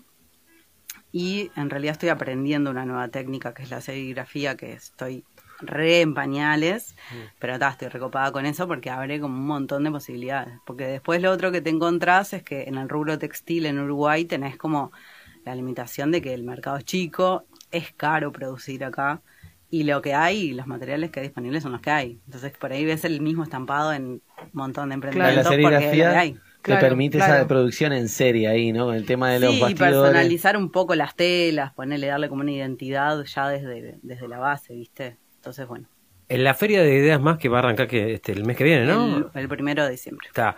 ¿Cómo te armás ahí? O sea, que el stock, cu- ¿cuánto tiempo tenés que laburar para armarte y decir, bueno, yo acá me quedo tranquila, abro el primero No, de nunca diciembre? estás tranquila. nunca estás tranquila y siempre estás corriendo, es como una cosa así. Pero ¿cómo, ¿cuánto producís? O sea, ¿cuánto- ¿le metés más horas de lo normal eh, No, al yo siempre laburo? estoy mucho así, eso, pero me parece que es- bastante general los, los emprendimientos productivos y los textiles, por lo menos los Mm. que conozco, Mm. siempre están corriendo Mm. y siempre, porque al mismo tiempo tenés que, por lo menos yo que vivo de esto, Mm. tengo que ir vendiendo, entonces no es que puedo guardar todo y entonces está, vas ahí como, Claro. este, Tenés como el día dividido. tenés algunos ideales, como algunos objetivos, es decir, me gustaría facturar esto, o me gustaría tener tanta cantidad de prendas, pero también en las ferias pasa que tenés que tener mucha cantidad, no para venderlo todo, sino porque el, el stand que, que se muestra más Claro. es el que capta más también, entonces tenés que tener un montón, y eso es un montón de inversión en tiempo, en, en materiales, en talleres, qué sé yo. Entonces, bueno, al final yo siempre llego como puedo, ta- cada vez eso, como esto de poder delegar también te permite eh, proyectar, ¿no? Entonces, es tener un plan. Después pon- ves cómo llegás Mm. y ves cómo evaluás. Pero... Claro, como exponerte más, ¿no? Porque me imagino que al principio estaba sola, tipo, vos tenías que dividir el día y decir, bueno, tanto produzco, tanto vendo. El, el dilema de artesano, ¿no? Que pasa eso, digo, tengo tanto tiempo tengo por producir, porque hay gente que puede producir en el mismo lugar donde está vendiendo. No era tu caso, Claro. obviamente, entonces tenías que dividirte ahí. Y eso ahora con el tema de la delegación, estás, pudi- estás pudiendo por ahí exponerte un poco más, mientras otro hace, bueno, laburo costuril. Sí. Costuril. Costurica. Yo te iba a preguntar si alguna vez pre- presentaste este proyecto, eh, así como desde el punto de vista educativo, ¿viste? Docente, o sea, dentro del encuadre, ¿viste? Como promoviendo el juego y la ropa pa- para jugar. Sí, te- en realidad eh, tengo como una línea de disfraces que algunas veces como que coqueteé con esa idea de, de armar una, una propuesta, por ejemplo, para instituciones Mm. educativas. Mm. Eh, logré algunas ventas, no logré lo de los talleres, ponele, Pero igual a veces me pongo como desafíos que son un montón. Entonces cuando no pasan las cosas digo, bueno, qué suerte. Porque Claro, no pero sé es cómo como, hubiera Claro, hecho. como responder a eso, ¿no? como vos decís, que primero delegar para después sentarte Claro. tranquila, cranear un nuevo movimiento. Claro. Porque también es verdad, si estás sola para todo. Bueno, pero eh, me llama la atención eso. Eh, ¿Por qué te cuesta tanto delegar? O sea, eh, evidentemente... El cariño del principio que hablaba del proyecto, ¿no? Claro, Esa cosa es como- que es como- Pero eh, hay algo... Bueno, eso, ¿por qué te cuesta tanto? O sea, el, el- el delegar al, al otro con el que seguramente labures hace tiempo, igualmente como que te cuesta eso. No, claro, te- lo que pasa es que tenés que encontrar con quién. Yo ahora tengo un taller con el que trabajo hace muchos años, pero mm, yo me he movido bastante, me he mudado bastante y, no me era fácil, yo no tengo vehículo, todo es como, no, mochila, cargar, Ah, full. hijo, o sea, siempre, porque también en mi caso y en el de muchas emprendedoras, el, el emprender va de la mano de maternar, entonces eso lo hace como doblemente, eh, te tenés que dividir con las tareas más aún. En realidad yo estoy trabajando, no tengo un horario de trabajo. Si mi hijo ahora tiene 10 años, pero mi hijo llora, yo dejo de trabajar, voy a ver qué pasa. Porque Claro. estaba ahí. Claro. Entonces está. Y bueno, ahora tengo esta persona cerca, entonces está siendo fluido poder eh, llevarle cosas cortadas, traérmelas, yo algunas terminaciones. Este, pero conseguir talleres que, que te resuelvan la confección no es una tarea tan sencilla. Que, o sea, entenderte con las otras personas, que te Que entiendan lo que vos querés. que entiendan lo que vos querés, que lo que respondan con los tiempos que necesitas, o sea, como que está. Mm. Entonces, está, no, no es fácil ahí. Pero bueno, está, también se, me, me he ido haciendo como un equipo, o sea, estas personas eh, son parte del proyecto en el sentido de que colaboran y están refirmadas con, con ello y, y tal, el intercambio se hace mucho más nutritivo y tal, es mucho más fácil de sostener también con otras personas. Eh, Nati, ¿qué tanto tiempo le estás dedicando a las redes?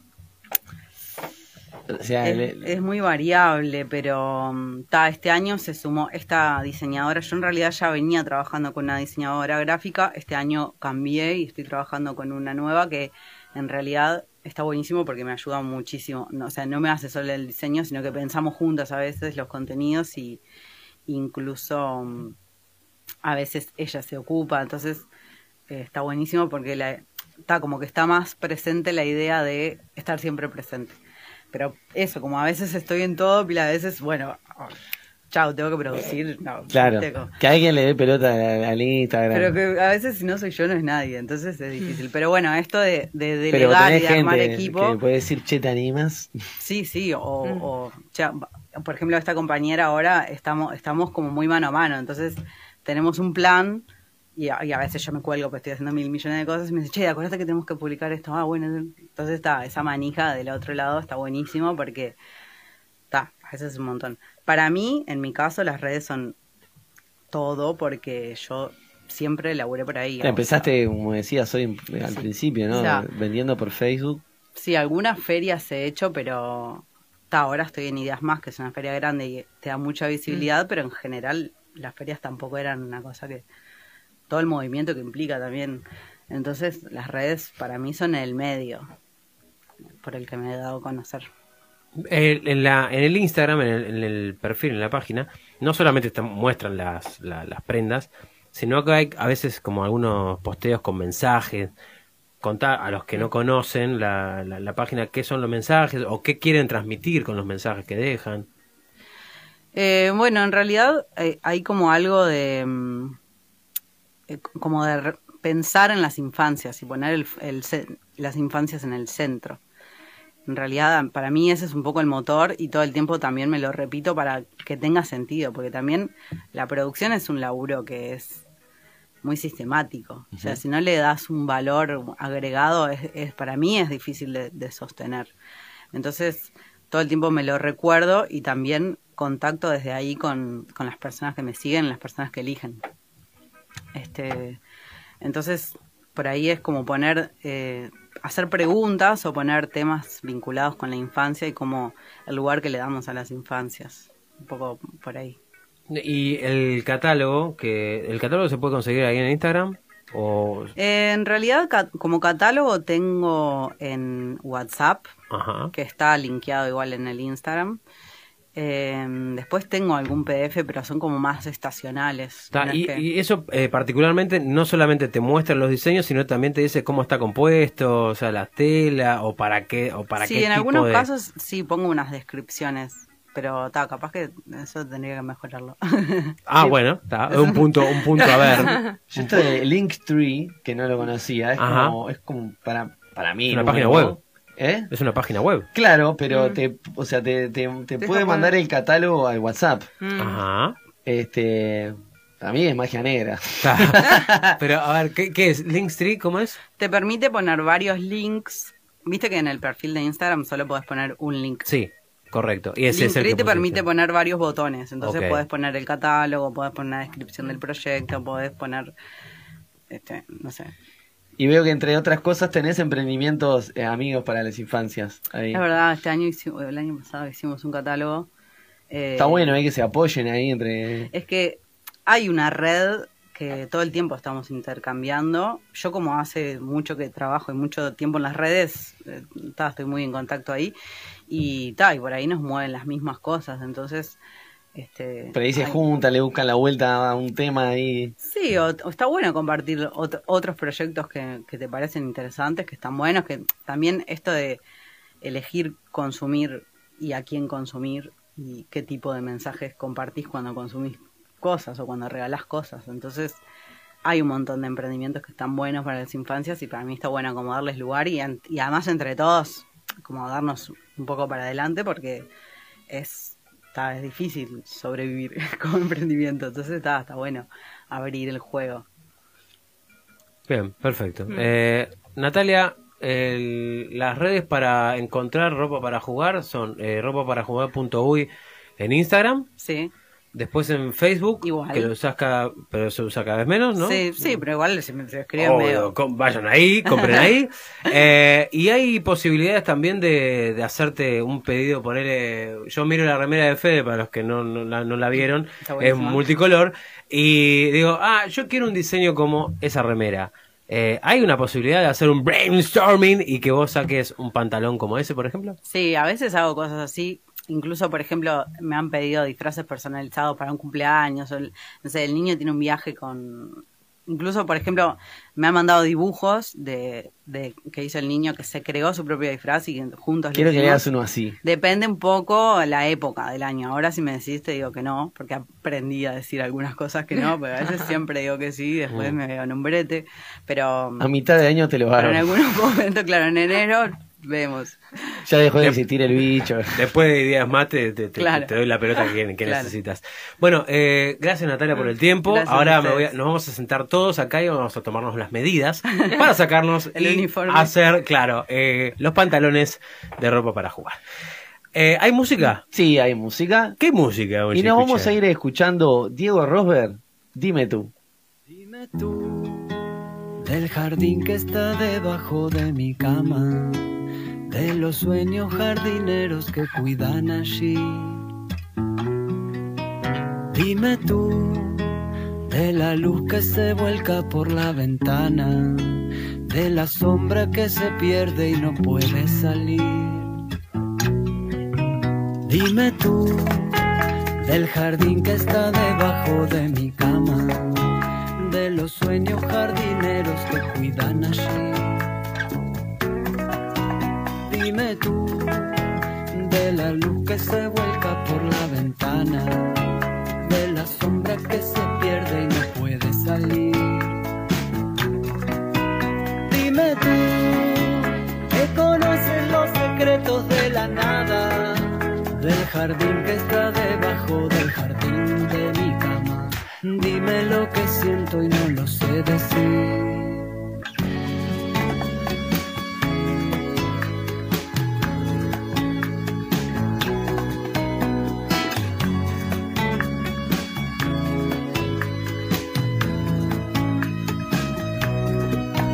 Dime tú del jardín que está debajo de mi cama, de los sueños jardineros, dime tú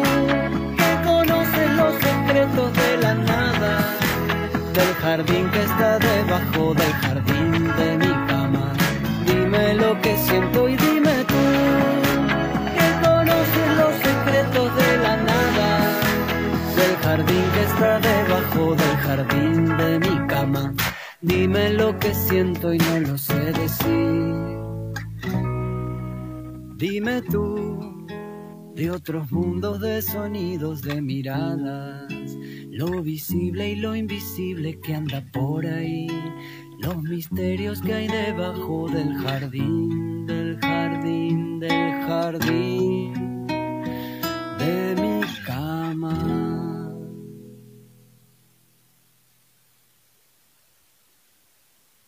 Un fenómeno espacial que no comprendemos nos desvió millones de años luz en el.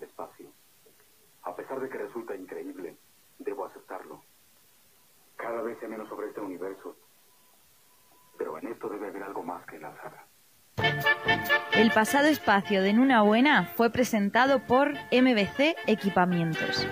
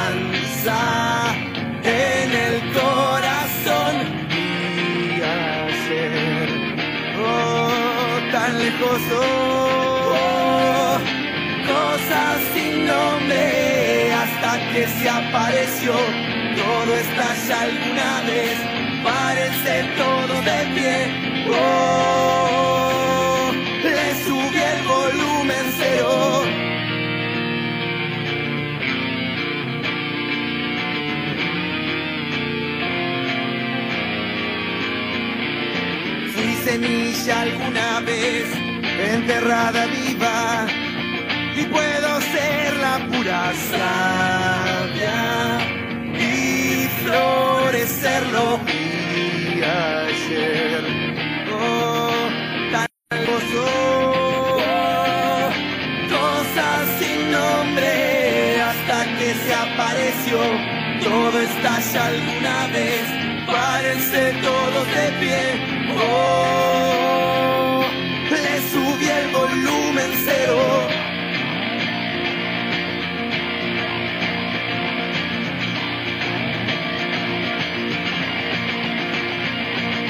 Calma, no te vayas que la adrenalina quiero vivirla de este modo y acelero si la cuenta dura 10 ya quiero pista solo soporto hasta cuatro y despego. Y ayer oh, tan lejos oh, cosas sin nombre hasta que se apareció. Todo estalla alguna vez párense todo de pie oh,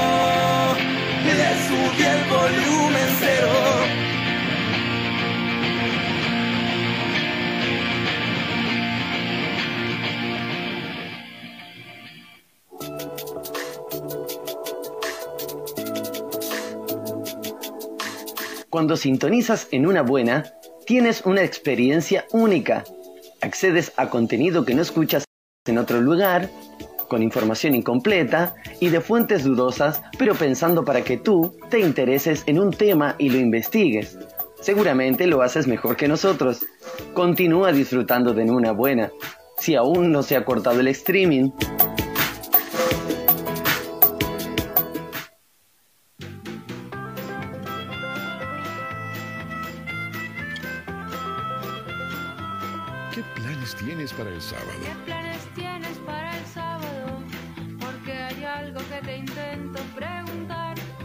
resto de la semana. Tengo un par de entradas en la mano. Llega la agenda cultural de Quiero ver contigo un recital. En una buena. Pasaré por ti en mi bicicleta. Será una cita ideal. ¿Qué planes tienes para el sábado?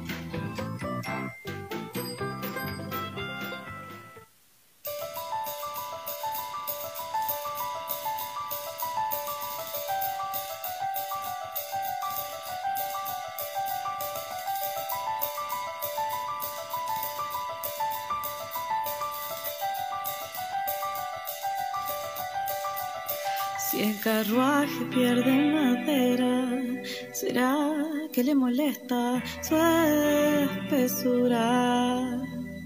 Son el demonio y el ángel que se baten hasta el infinito, su hermosura. Ay, si el carruaje pierde madera, ¿será que le molesta su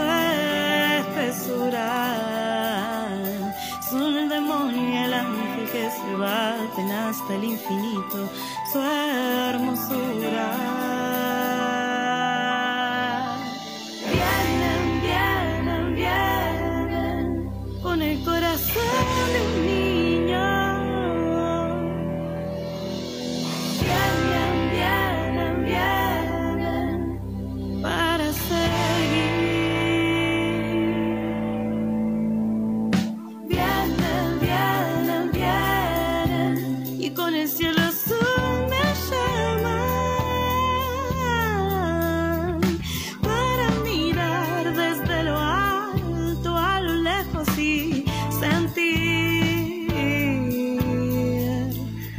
Muy bien. Bueno, escuchábamos Vienen de Maite Gadea. ¿Quién viene?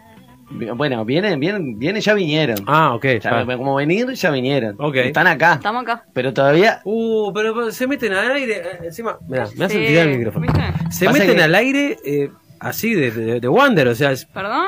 sin presentación, Pasa nada. que ya está oliendo martes, que le queda ya mañana. ¿viste? Ya me estoy preparando para ya- medianamente raro. Se fue mi ciudadela. 20 horas. Que tire el chivo arriba de la mesa.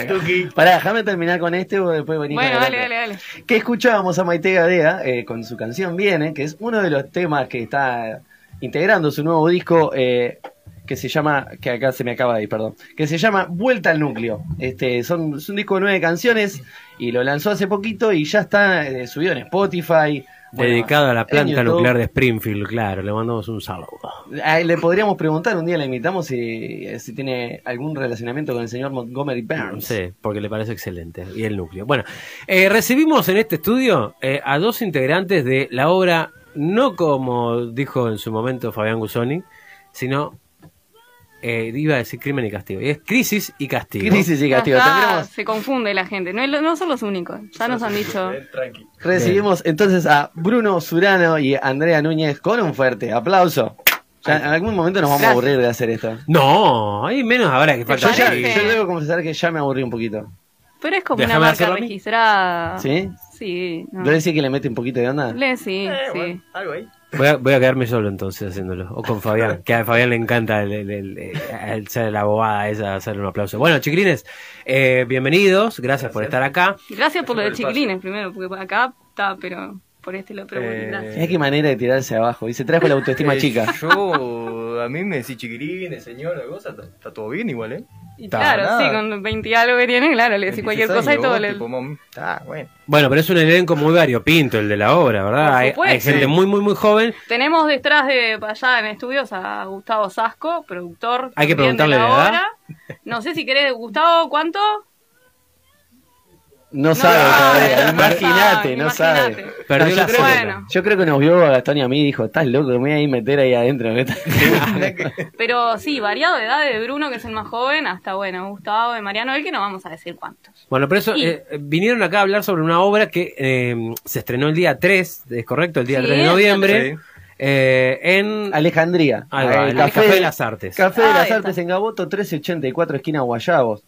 Y bueno, eh, el 3 se estrenó. Sí, Tuvieron una obra de 3 y 4 y A, ahora a localidades agotadas. la siguiente es el extremo. 10.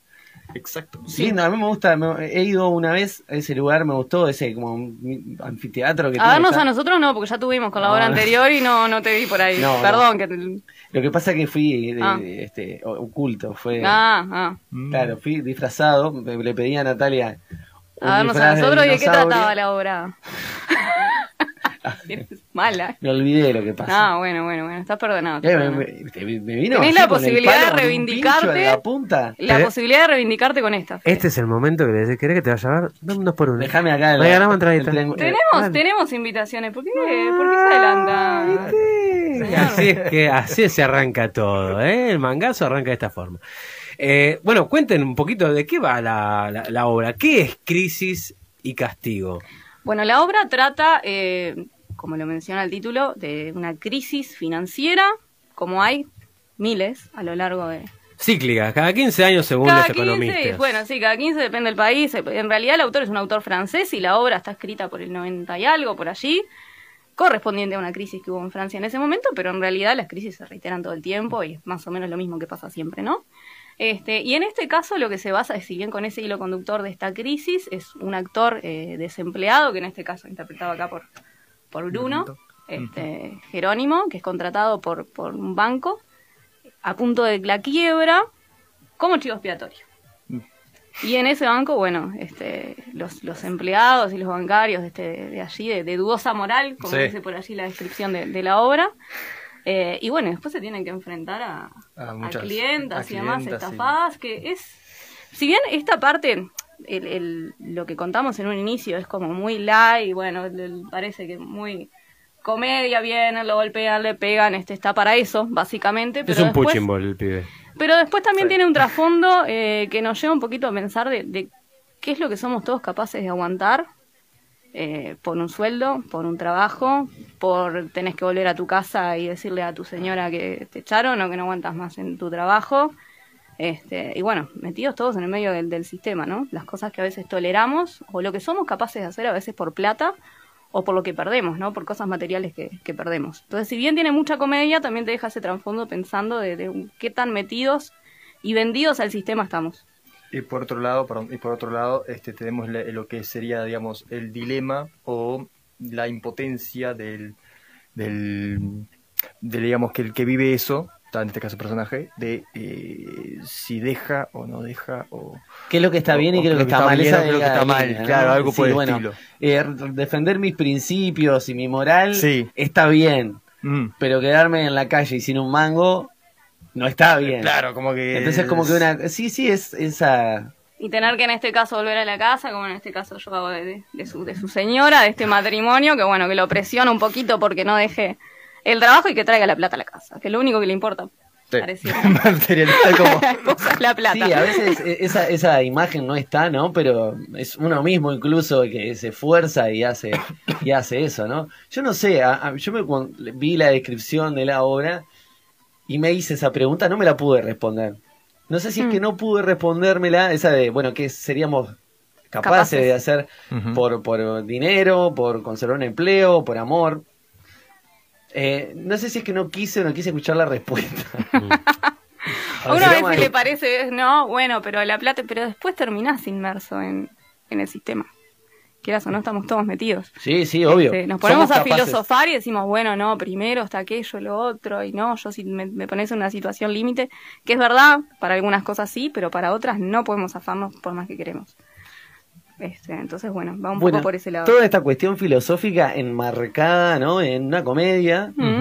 ¿Es una comedia negra? ¿Qué es una comedia Y pura y, puede dura? tener algún toque sí de humor negro, pero en realidad más es que nada más- es absurdo. tiene tiene muchas cosas de, de sátira también, este, bueno. Eso a la preguntar risa, qué pero- tipo de humor, o qué tipo de comedia se maneja ahí, ¿no? ¿Cuáles son los... Sí, y en de- de- determinados momentos el plantearte de Pero esto me comeme estoy, cucurucho de acá, esto me estoy riendo. Claro, como... O sea, de esto que yo me estoy riendo en este momento, este, porque bueno, hay momentos hasta violentos. Sí. Él. Él se liga a todo, se liga a los golpes, se liga a los insultos y mucho también agresión psicológica, ¿no? Este, Que en el ámbito laboral lamentablemente se da muchísimo, Pasa ¿no? muchísimo. Justamente la cuestión del sometimiento a muchas cosas y los los, los escalafones, ¿no? La- las bueno, jerarquías. bueno, eso también está planteado, que en este caso, bueno, el personaje de Gustavo, que lo tenemos, como decíamos allí fuera, fuera de estudios, eh, que bueno, el gerente de este banco, que es el, el- creo que hasta en un momento se menciona en, en la obra, ¿no? Sí. Que el, bueno, quienes son cabezas no están para recibir los golpes, sino el que está al final del escalafón. Y en este caso, Bruno. Ligaste vos. Eh, y bueno, ahí que tiene que hacerlo, ¿no? ¿Qué La- tan A él le No, encanta igual todo eso de los golpes y todo lo demás. Bruno está para él, le, encanta. Ah, sí, no sabés, me encanta que me, que que me- le- sí, sí, que me agarren y me peguen una trompada en medio de la Te gusta, sí, Bruno. me encanta, pero sí, sabes, lo disfruto todos los días, ¿sabes? O sea, se llega a lo físico incluso, o sea. Se eh, llega en sí, determinado físico. momento a lo físico, sí. Sí. Bien. Pero sin dejar a otra persona. ¿Tenés Ah. un doble de riesgo para esos casos? No. No, por eso le encanta eso, Ah, de bien. verdad. Sí, sí. es en serio. Tengo el tabique roto tres veces. Eh, ¿Cuál es la experiencia de- del grupo de actores? Porque yo veo que, bueno, está Andrea, ya conocemos que ha, ha laburado anteriormente, pero después del resto, que son, ¿cuántos? ¿Ocho personas más Siete. o menos? Bueno, Siete en escena y bueno, y el director la experiencia en algunos casos es primeriza. Eh, ¿Cómo, cómo No, es el bagaje que traen los caso- actores? Eh, Creo que profesional primerizo en el caso de Blanca Caballero únicamente. Sí. Después el resto, bueno, en el caso de, por ejemplo, María Noel Gutiérrez tiene Tiene eh, más que nada creo un que- currículum que, bueno, Sí. no, no, no, no daría el tiempo de mencionar sí. todo acá, pero bueno, desde teatro nacional, cine, series, Netflix, nacional, internacional, bueno, en todo, creo que fue la última que estuvo María Noel también en todo, participando. Este, bueno, en el caso de Carolina Pies también, También, sí, más que nada lo, lo experiencia ya en teatro, en audiovisual. Eh, en el caso de, bueno, de Gustavo Gustavo. Sasco también, este, lo último Gustavo, la- en Netflix, la serie de Los Andes. También en la última que estuvo, pero digo, todos más o menos con experiencia ya en teatro y demás. Y lo que compartimos es que tuvimos la formación teatral, si bien ya todos teníamos este, alguna cosa anteriormente, o bueno, después hemos hecho este, en paralelo, o tenido experiencias como mencionaba. em, la formación en la escuela de Álvaro Armanugón. Eh, En paralelo cuanto- con, la, con la obra esta. no, no, no, no, esto ya nosotros ya queda, ya egresamos hace unos años, Sí. pero bueno, quedó como ese grupo Ah, formado. ahora entiendo. este, bueno, y todos veníamos con una experiencia previa o con también este hacer cosas en, en paralelo Bueno, y demás. con formación en común. Sí, sí, sí, sí. Este, si bien habían muchos que tenían, como te digo, vasta experiencia, igual hicieron este, este- esta carrera en la escuela de, de Álvaro. Y desde allí quedó este grupo formado que, bueno, teníamos la necesidad de poder hacer algo en común, ¿no? Chiquilines, un poco para dimensionar, porque a veces uno no, no sabe cuánto trabajo puede llevar a hacer una obra de este tipo, ¿no? De este estilo. Y desde que agarraron el libreto en sus manos hasta el 3, ¿no? Que fue el primer día de... ¿Cuánto, cuánto tiempo les, les llevó?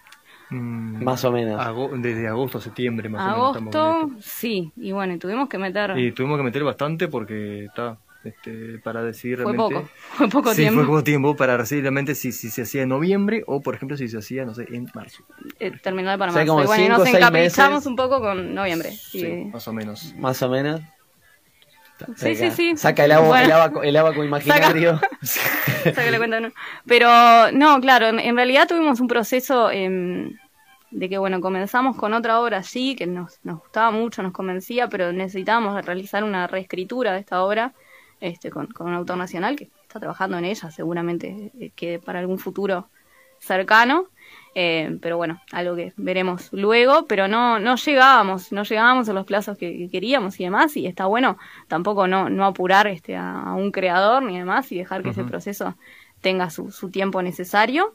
Entonces tuvimos que cambiar de obra allí, y bueno, con ese cambio de obra después nos tuvimos que Nos apurar. encontramos con esta y título. Pero esta obra en realidad encontramos esta que nos, nos, nos encantó a todo el grupo, nos pareció justamente, queríamos, teníamos ganas de hacer una comedia, ¿Eso Pero es lo que como más decíamos- de hacer esto? ¿O- No, o no otro? necesariamente eso. Teníamos ganas de hacer una comedia para, para iniciar con este proceso de este grupo, para disfrutarlo, si bien, bueno, este, de actor disfrutar si también se estaba haciendo otras cosas, pero que llevara, este, que pudiera tener también este Pero te puede gustar más un para el género que el público. otro. o sea. Claro, pero que tuviera a su vez algún mensaje. Este, no que fuera una comedia sin, sin ningún, que te pase algo, que te deje algún mensaje Claro. pensando, como esto que decíamos, bueno, del, del- No que sea, o sea, que no sea tan reflectivo quizás, pero que tal, que sí sea una, una comedia que transmita, pero al mismo tiempo también te- que te diviertas. Nada más que eso. Exacto, y bueno, en este caso dimos con, con Crisis y Castigo, con este autor este francés, que es Jean-Pierre Martínez, que de hecho, bueno, quedamos, se, se enteró que estábamos haciendo Sí, la, pa, fue una cosa- la obra, y bueno, este está apoyando, difundiendo y demás, y quedamos muy contentos. Se enteró, con- pero con la, eso. la pudo ver, le, pus- le pudieron hacer llegar material de Eh, cómo- todavía no, tenemos una filmación allí que bueno, tal vez pu- se pueda hacerlo llegar hacer, en algún hacer. momento. Este, y bueno, eh, tuvimos que apurarnos un poquito en el proceso, porque Tenía que- era y- corto. Todos los días. Finales de agosto darle, comenzamos. darle, darle. Y la, y la repartija ahí de los, de los personajes Bueno, eso estuvo un poco a cargo de Emiliano Ugarte, el director. del director. Este, un poco por temas de en cuanto a edades, como decíamos, pues un grupo muy amplio. Eh, y bueno, después a, que algunos ya nos conocía, otros los fue conociendo en el proceso, nos conocía ya de la obra anterior, él había estado dirigiendo también junto a Andrés Papaleo eh, La Defensa, que fue en la obra que estuvimos también acá difundiendo. Esa que yo fui a ver disfrazado. Esa que te fuiste a ver disfrazado, que después veremos a ver qué, se- qué te, qué te quedó, qué te quedó de la obra. Vos sabés Este, que después te cuento. después, después lo conversamos.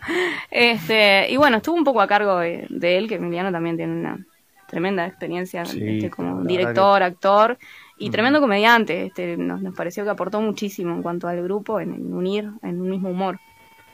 Ahí va. Y con respecto a la puesta en escena, ahí, ¿no? ¿Cómo, cómo la resolvieron? ¿Cómo, cómo es, cómo es la cuestión? O sea, es como bastante bueno, ti- tiene toda la... Va cambiando el, el escenario, va cambiando cosas de escenografía. No. No, no, te- No. te- Bruno, vos hablá porque yo, viste, Bueno, está, está, está. No, con la... ¿Sucede todo en un mismo lugar? Todo sucede todo en el mismo lugar. No hay ningún cambio de escena. Simplemente La oficina. a la oficina nomás y más nada. Este, y bueno, transcurre todo allí y también el- todo el tema de la puesta en escena estuvo un poco con el director que nos dejó crear bastante. Sí, ¿no? la verdad que sí, Nos dejó crear exactamente eso mismo, ¿no? Muchísimo y nos A fue los guiando. personajes decís vos, así como a meterle cositas... Sí, sí, nos fue guiando eh, al- en cuanto a lo que aportábamos nosotros. También, pero- digo, nos, nos dejaba jugar, que es bastante ya importante, y nos dejaba, ta, digo, crear lo, lo, como es lo, el- la escenografía y todo, y, ta, y la verdad que, que, como que, sin palabras, la verdad, realmente... La verdad que trabajamos bárbaro con, Sí. con Emiliano, estamos muy contentos con, con el proceso. Habían algunos compañeros que no, bueno, no, no lo conocían, no habían trabajado con, con él, y pero estamos hace unos meses y parece que nos conociéramos todos ya. de- que Emiliano fuera uno más del, el del grupo grupo. Ah, sí. Sí, sí, se unió. Un genio una. Emiliano. Está bueno cuando pasa eso porque me fa- facilita un montón las formas de, de, la- de laburar, ¿no? Uno ya labura con otra cabeza. ¿no? Mucho más cómodo, sí. por supuesto, pero aparte, digo, el- un crack, Emiliano, tiene, como decíamos, tremenda experiencia ya, sobre todo en, en comedia, este, con formación también de clown y demás, entonces le pudo encontrar una vuelta que si bien el humor todos tenemos este, una diferente forma de encare, de que pueda tener un mismo hilo conductor, de acuerdo a lo que aportaba cada uno, este, pero también encontrándole un, un camino. ¿Y En ustedes han respondido a la pregunta esa que dicen, eh, bueno, en, en el dossier de la obra, eh, qué es lo que serían capaces de hacer por mantener un laburo, por lo que sea? ¿Han hecho ese juego entre ustedes? Eh, ahora, por ejemplo, si yo les pregunto qué es lo que serían Mm. capaces de hacer, Claro, estaría bueno que sea un- como, como que respondiera primero el personaje y después la persona. ¿no? Bueno. ¿Qué haría fulanito y qué haría ¿Qué haría? Jerónimo, Bruno? Se ponían entrevistadora, Ahí ¿no? va. Me acuerdo que no es mi programa, che, tú. No, pero dale, dale metele tranqui. Eh, bueno, ya sabes lo que haría. Creo que... ¡Tráeme la plata, Jerónimo! Bueno, está, sí, te voy a traer la plata, no te pongas nerviosa. Todo, Jerónimo sí a todo. Sí, no, te, te, te- te confieso que te, te- te juro que voy a dejar, voy a, voy a pasar al laburo, sí, lo voy a, lo voy a tener. Sí. Jerónimo, ¿cómo estás? Me llamo Federico, me presento acá. ¿Sabes lo que estoy Hola. necesitando en este momento? Decime. Un crédito, porque, un ¿qué crédito pasa? Tengo mis piernas re cansadas. Ajá. así. Entonces necesito como estirarlas y ponerlas arriba de algo, pero no tengo algo con arriba de que ponerlas. Vos, vos, vos- ¿Vos querés que me ponga? Claro, pero lo que pasa es que. Todo, o sea, vos pensás que si no lo haces, yo Habló allá arriba Bueno, con el. Con el voy no- para no allá, ¿te pasa parece? nada. Dale, dale, genial. Bueno, mientras Jerónimo. Bueno, no, Jerónimo en la obra eh, accede a todo. Todo. la Es un sumiso. Es un sumiso, sí. Está, este, pero Bruno, bueno. ¿qué es capaz de hacer? O sea, por- en cuanto a, a, yo qué sé, mantener un laburo, en esto de que, eh, de lo que, bueno, de la vida misma. ¿Cuáles son los límites que tiene Bruno? Y Yo creo que faltan dos cosas importantes acá. Lo que pasa es que vos decís, decís, bueno, ¿qué cosas haces? Tenés que saber la cosa y de qué cantidad de dinero estamos hablando. También. Bueno, yo creo que esos son parámetros que hay que tener lo mismo. cuenta. Yo creo que sí. decir, ¿qué hace? ¿Qué cosa? Bueno, ¿de Depende. yo te, claro, yo te iba a decir, mm, Bueno, ahí está el límite. El límite es el dinero. Si el dinero te, te convence, accedes. Si me, me convence, accedo. Bueno, pero pasa, creo que pasa eso. Ahí está la- el tema también, que a veces la cantidad de dinero va Ya lo cambiando dijo. la, la- la actividad. sí, lo dijo Ricardo. Pero- Eh, ay, te juro que te iba a decir eso. Ta, ta, ta, no existen, lo que falta son financistas. Sí, bueno, se puede trazar paralelismo con cualquier otra actividad, ¿verdad? Ta, también hay que pensar en uno, ¿no? También. Evidentemente es que tenés que justamente. pensar en uno. Claro, En vos o sea, mismo. por, ¿no? por mí no tengo problema de hacer alguna cosa, ta, digo, por la cantidad que sea buena o correcta, Ajá. pero ta, pero yo me pongo Depende a mí- de medir, ¿qué? Depende de lo que. Por eso mismo. Si me, me pongo a pensar que esa cosa es muy salida, no, no, si me, si me, si me arriesga muchísimo, no. Yo Ah. ya no. Si hay- con el precio. Si hay riesgo de integridad física, eh, O lo, ponele, lo- lo ¿no? pensás. Bien, perfecto. ¿Y Andrea? Eh, bueno. Creo que también hay que dar con el precio y depende de lo que. Igual, fuera de juego, hablando un poquito en serio, eh, creo que de unos años a esta parte he empezado a valorar un poquito otras cosas. Eh, con cambio de, de trabajo, que dije, bueno, esto no va más y qué sé yo, y por allí. Se ponen otras cosas en la balanza. Se ponen otras cosas en la balanza. Este, no podemos salirnos del, del todo del sistema, lamentablemente. ¿Qué estás proponiendo? Pero? Salirnos del sistema, Ah, anarquía. Bien, bien, No, no. vamos. No, no, tampoco Me así. encanta, no, no. No, pero yo qué sé, o sea, es muy difícil por completo.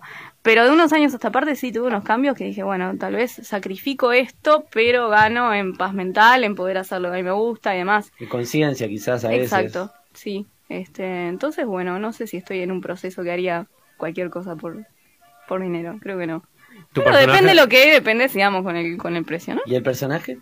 Y el personaje, el personaje es cualquier cosa, lo maltrata no hace este nada, pobre manda, manda al otro que haga cualquier Manda al otro, manda al otro que haga así, que lo exploten, ahí no le cree nada, lo único que le importa es la plata. ¿Te sentís Eh, cómoda y en con el ese momento... personaje? A mí me encanta la cosa, sí, me encanta... Porque veo que te encanta, te encanta darle. Dale, dale, dale. Te encanta. Es un personaje que me divierte. Te me divierte además porque sobre todo me venía tocando de personajes anteriores, eh, de tener que hacer o de muy tonta a veces o de, de muy fina y este creo que es todo lo contrario. Bueno, es fina. ¿Eh? Es finoli. No, que... este, y me divierte por ese lado, tener que salir un poco de, de nada, todo arregladita y bonita que no, no me venía... Está todo bien, o sea, me gusta, pero me, me tenía un poco aburrida por ese lado. Bueno, seis funciones son las que quedan de esta, de esta obra, eh, Crisis y Castigo. Eh, una el 10, una el 11, otra el 17, el 18, 24 y 25. Esas son, las seguras, esas son las seguras porque después, bueno, por un temita de, de causa mayor este, del grupo, seguramente las últimas dos funciones, estén atentos igual porque las vamos a estar haciendo, pero tenemos que re- re- reconfirmar la fecha. Bueno, pueden Hay que contar- bichar las redes. Claro, ven Crisis y Castigo en, en Instagram. Eh, Hacerse se van a hacer seguro, pero bueno, se apuren a ir esta semana y la que viene. Jueves y viernes. ¿Qué capacidad locativa tiene eh, Es chicas, Alejandría? una sola chica son 50 localidades, así que no dormirse, ya la, esta, la próxima semana, jueves ya andaba Ya estamos, ahí, estamos ahí. y viernes venía bastante... Me gusta bastante porque es muy, o sea, es eso, intimista, ¿no? Y, y, y está muy bien, o sea, se ve bien, se entiende todo bien, está cercana, pero se ve, o sea, se ve de Y todos lo que lados. siempre decimos, te puedes tomar un cafecito antes, entras, ves la función, ves la hora, salís y te están esperando con la pizza y la cerveza. Exactamente. ¿Qué Redondo como querés? campeón de elefante, muchacho. ¿Viste? eh, hablando de campeón de elefante, no tiene nada que ver, pero ¿quiénes son los integrantes del que el- ¿Cómo bueno, que no tiene nada que ver? Los integrantes del elenco de Nunca fuiste al Toto de Elephant. de no, No, Anda, no. Te, te voy a recomendar. No, eh, los integrantes del elenco. Los integrantes, y lo lee, qué horrible, Y ¿no? sí. Leía los pero no, bueno, bueno, es para leerlos en, en orden de, de aparición y no quedar mal con ningún compañero. Carolina Pies, Gustavo Sasco, que decíamos que no se quiso arrimar, pero lo tenemos por ahí. María Noel Gutiérrez, Bruno Surano, que está acá, que- Andrea Núñez, quien les habla, Rosa Gentile y Blanca Caballero. Bien, Y bueno, la, y bajo la, Duarte, la dirección. la de- dirección. bien. Eh, bueno, y te damos unos dos minutitos Las para. entradas. Ah, bueno, sí. En venta, en Red Ticket, Ok. o si no, en boletería de la sala y por reservas al 099-185-704. ¿Está y las nuestras? ¿Perdón? Eh, claro, ¿no? Dije, Pero van a ir Ah, porque acá, yo, la vez pasada, yo la vez pasada dejé entradas y no fueron. Porque las no regalamos estaba. al al público. no estaba yo, si no hubiese ido. ¿En serio? Bueno, dejamos Te lo entonces. juro. Dejamos. Te voy a dos, decir la- dos para regalar y dos invitaciones. Bueno, vamos juntos, no sé qué hacen. Uh, ¿no? gol. Sí, está. Regalamos Dos dos, invitaciones. y dos no las quedamos nosotros. Ahí Tuya está. y mía, Gastón. Acá Bravo. está la, para toda la Perfecto. gente que no está. Yo voy para, no la del 10, para el otro. Eh, para la otra semana. La Para del- el. La del Que 17. todavía elegía. Escúcheme, ¿quiere Sí. hablar de su kiosco de mañana? Mañana, 20, 20 30, es decir, ya estaba pasando mal. Ah, a la programa empezado. 20, 20, 20 30 es la hora que llega Juan. El es la 20, hora que 30 llega Juan habitualmente, ¿no? 20 30 es la hora, ya tengo un lío. Los martes a las 20 horas por eh, 88.7 FM Ciudadela o en www.fmciudadela.com o en nuestras redes arroba medianamente raros.uy. Está. Qué lindo. Genial. Bueno, eh, ¿Vos, Bruno, tenés algún kiosco que quieras comentar? O sea, Eh, no. ¿Vender ravioles, ese tipo de cosas? No, no. No, no, por ahora no. Yo estoy empezando a hacer leche de maní, así que. ¿Otra quiera- vez? ¿Ah, sí? Siempre Ar- estoy empezando a hacer leche de maní. Arrancate. Porque si no empezás a hacerla, nunca la podés Nunca terminar la de hacer. terminar, obvio. Te- te- Yo Claro. te pedí una vuelta un litro y nunca, nunca apareció. ¿En Ah, lo que pasa es que yo a los emprendimientos no le doy tanta bola. Salvo, salvo de Natalia. Que Por eso siempre fracasan. Uh, Pero no, le estoy preguntando, ¿fracasan? creo, que, creo que tenemos que terminar el programa. Creo Yo que- le estoy preguntando, ¿Cómo si no le da bola a los emprendimientos, ¿sos fundador y fundidor de emprendimientos? Soy fundidor de emprendimientos. Ah, pero te sacó la ficha inmediatamente. ¿Viste, no? Al toque. Bueno, eh, chiquilines, gracias por, por Bueno, haber venido. Gracias por Agradecemos eh, al compañero que está del otro lado que no quiso No. manifestarse. Y bueno, nosotros nos retiramos porque es, es hora de que nos vayamos, pero volvemos el viernes a las Antes que 18. nos vengan a buscar a la puerta no, bueno, vamos. el viernes a, la- a las 18. Eh, viene Emilia Siede Oh. eh, a cantarnos el, el viernes, así que vamos a estar atentos a eso. Vuelve Fabián Guzoni y alguna otra cosa más que estará pasando el día viernes acá en pedal.uy. ¿Cuándo, Gastón? El viernes, y cuando nosotros no volvamos a hacer los mismos, ¿Y, y vos? eh, a las 18 horas.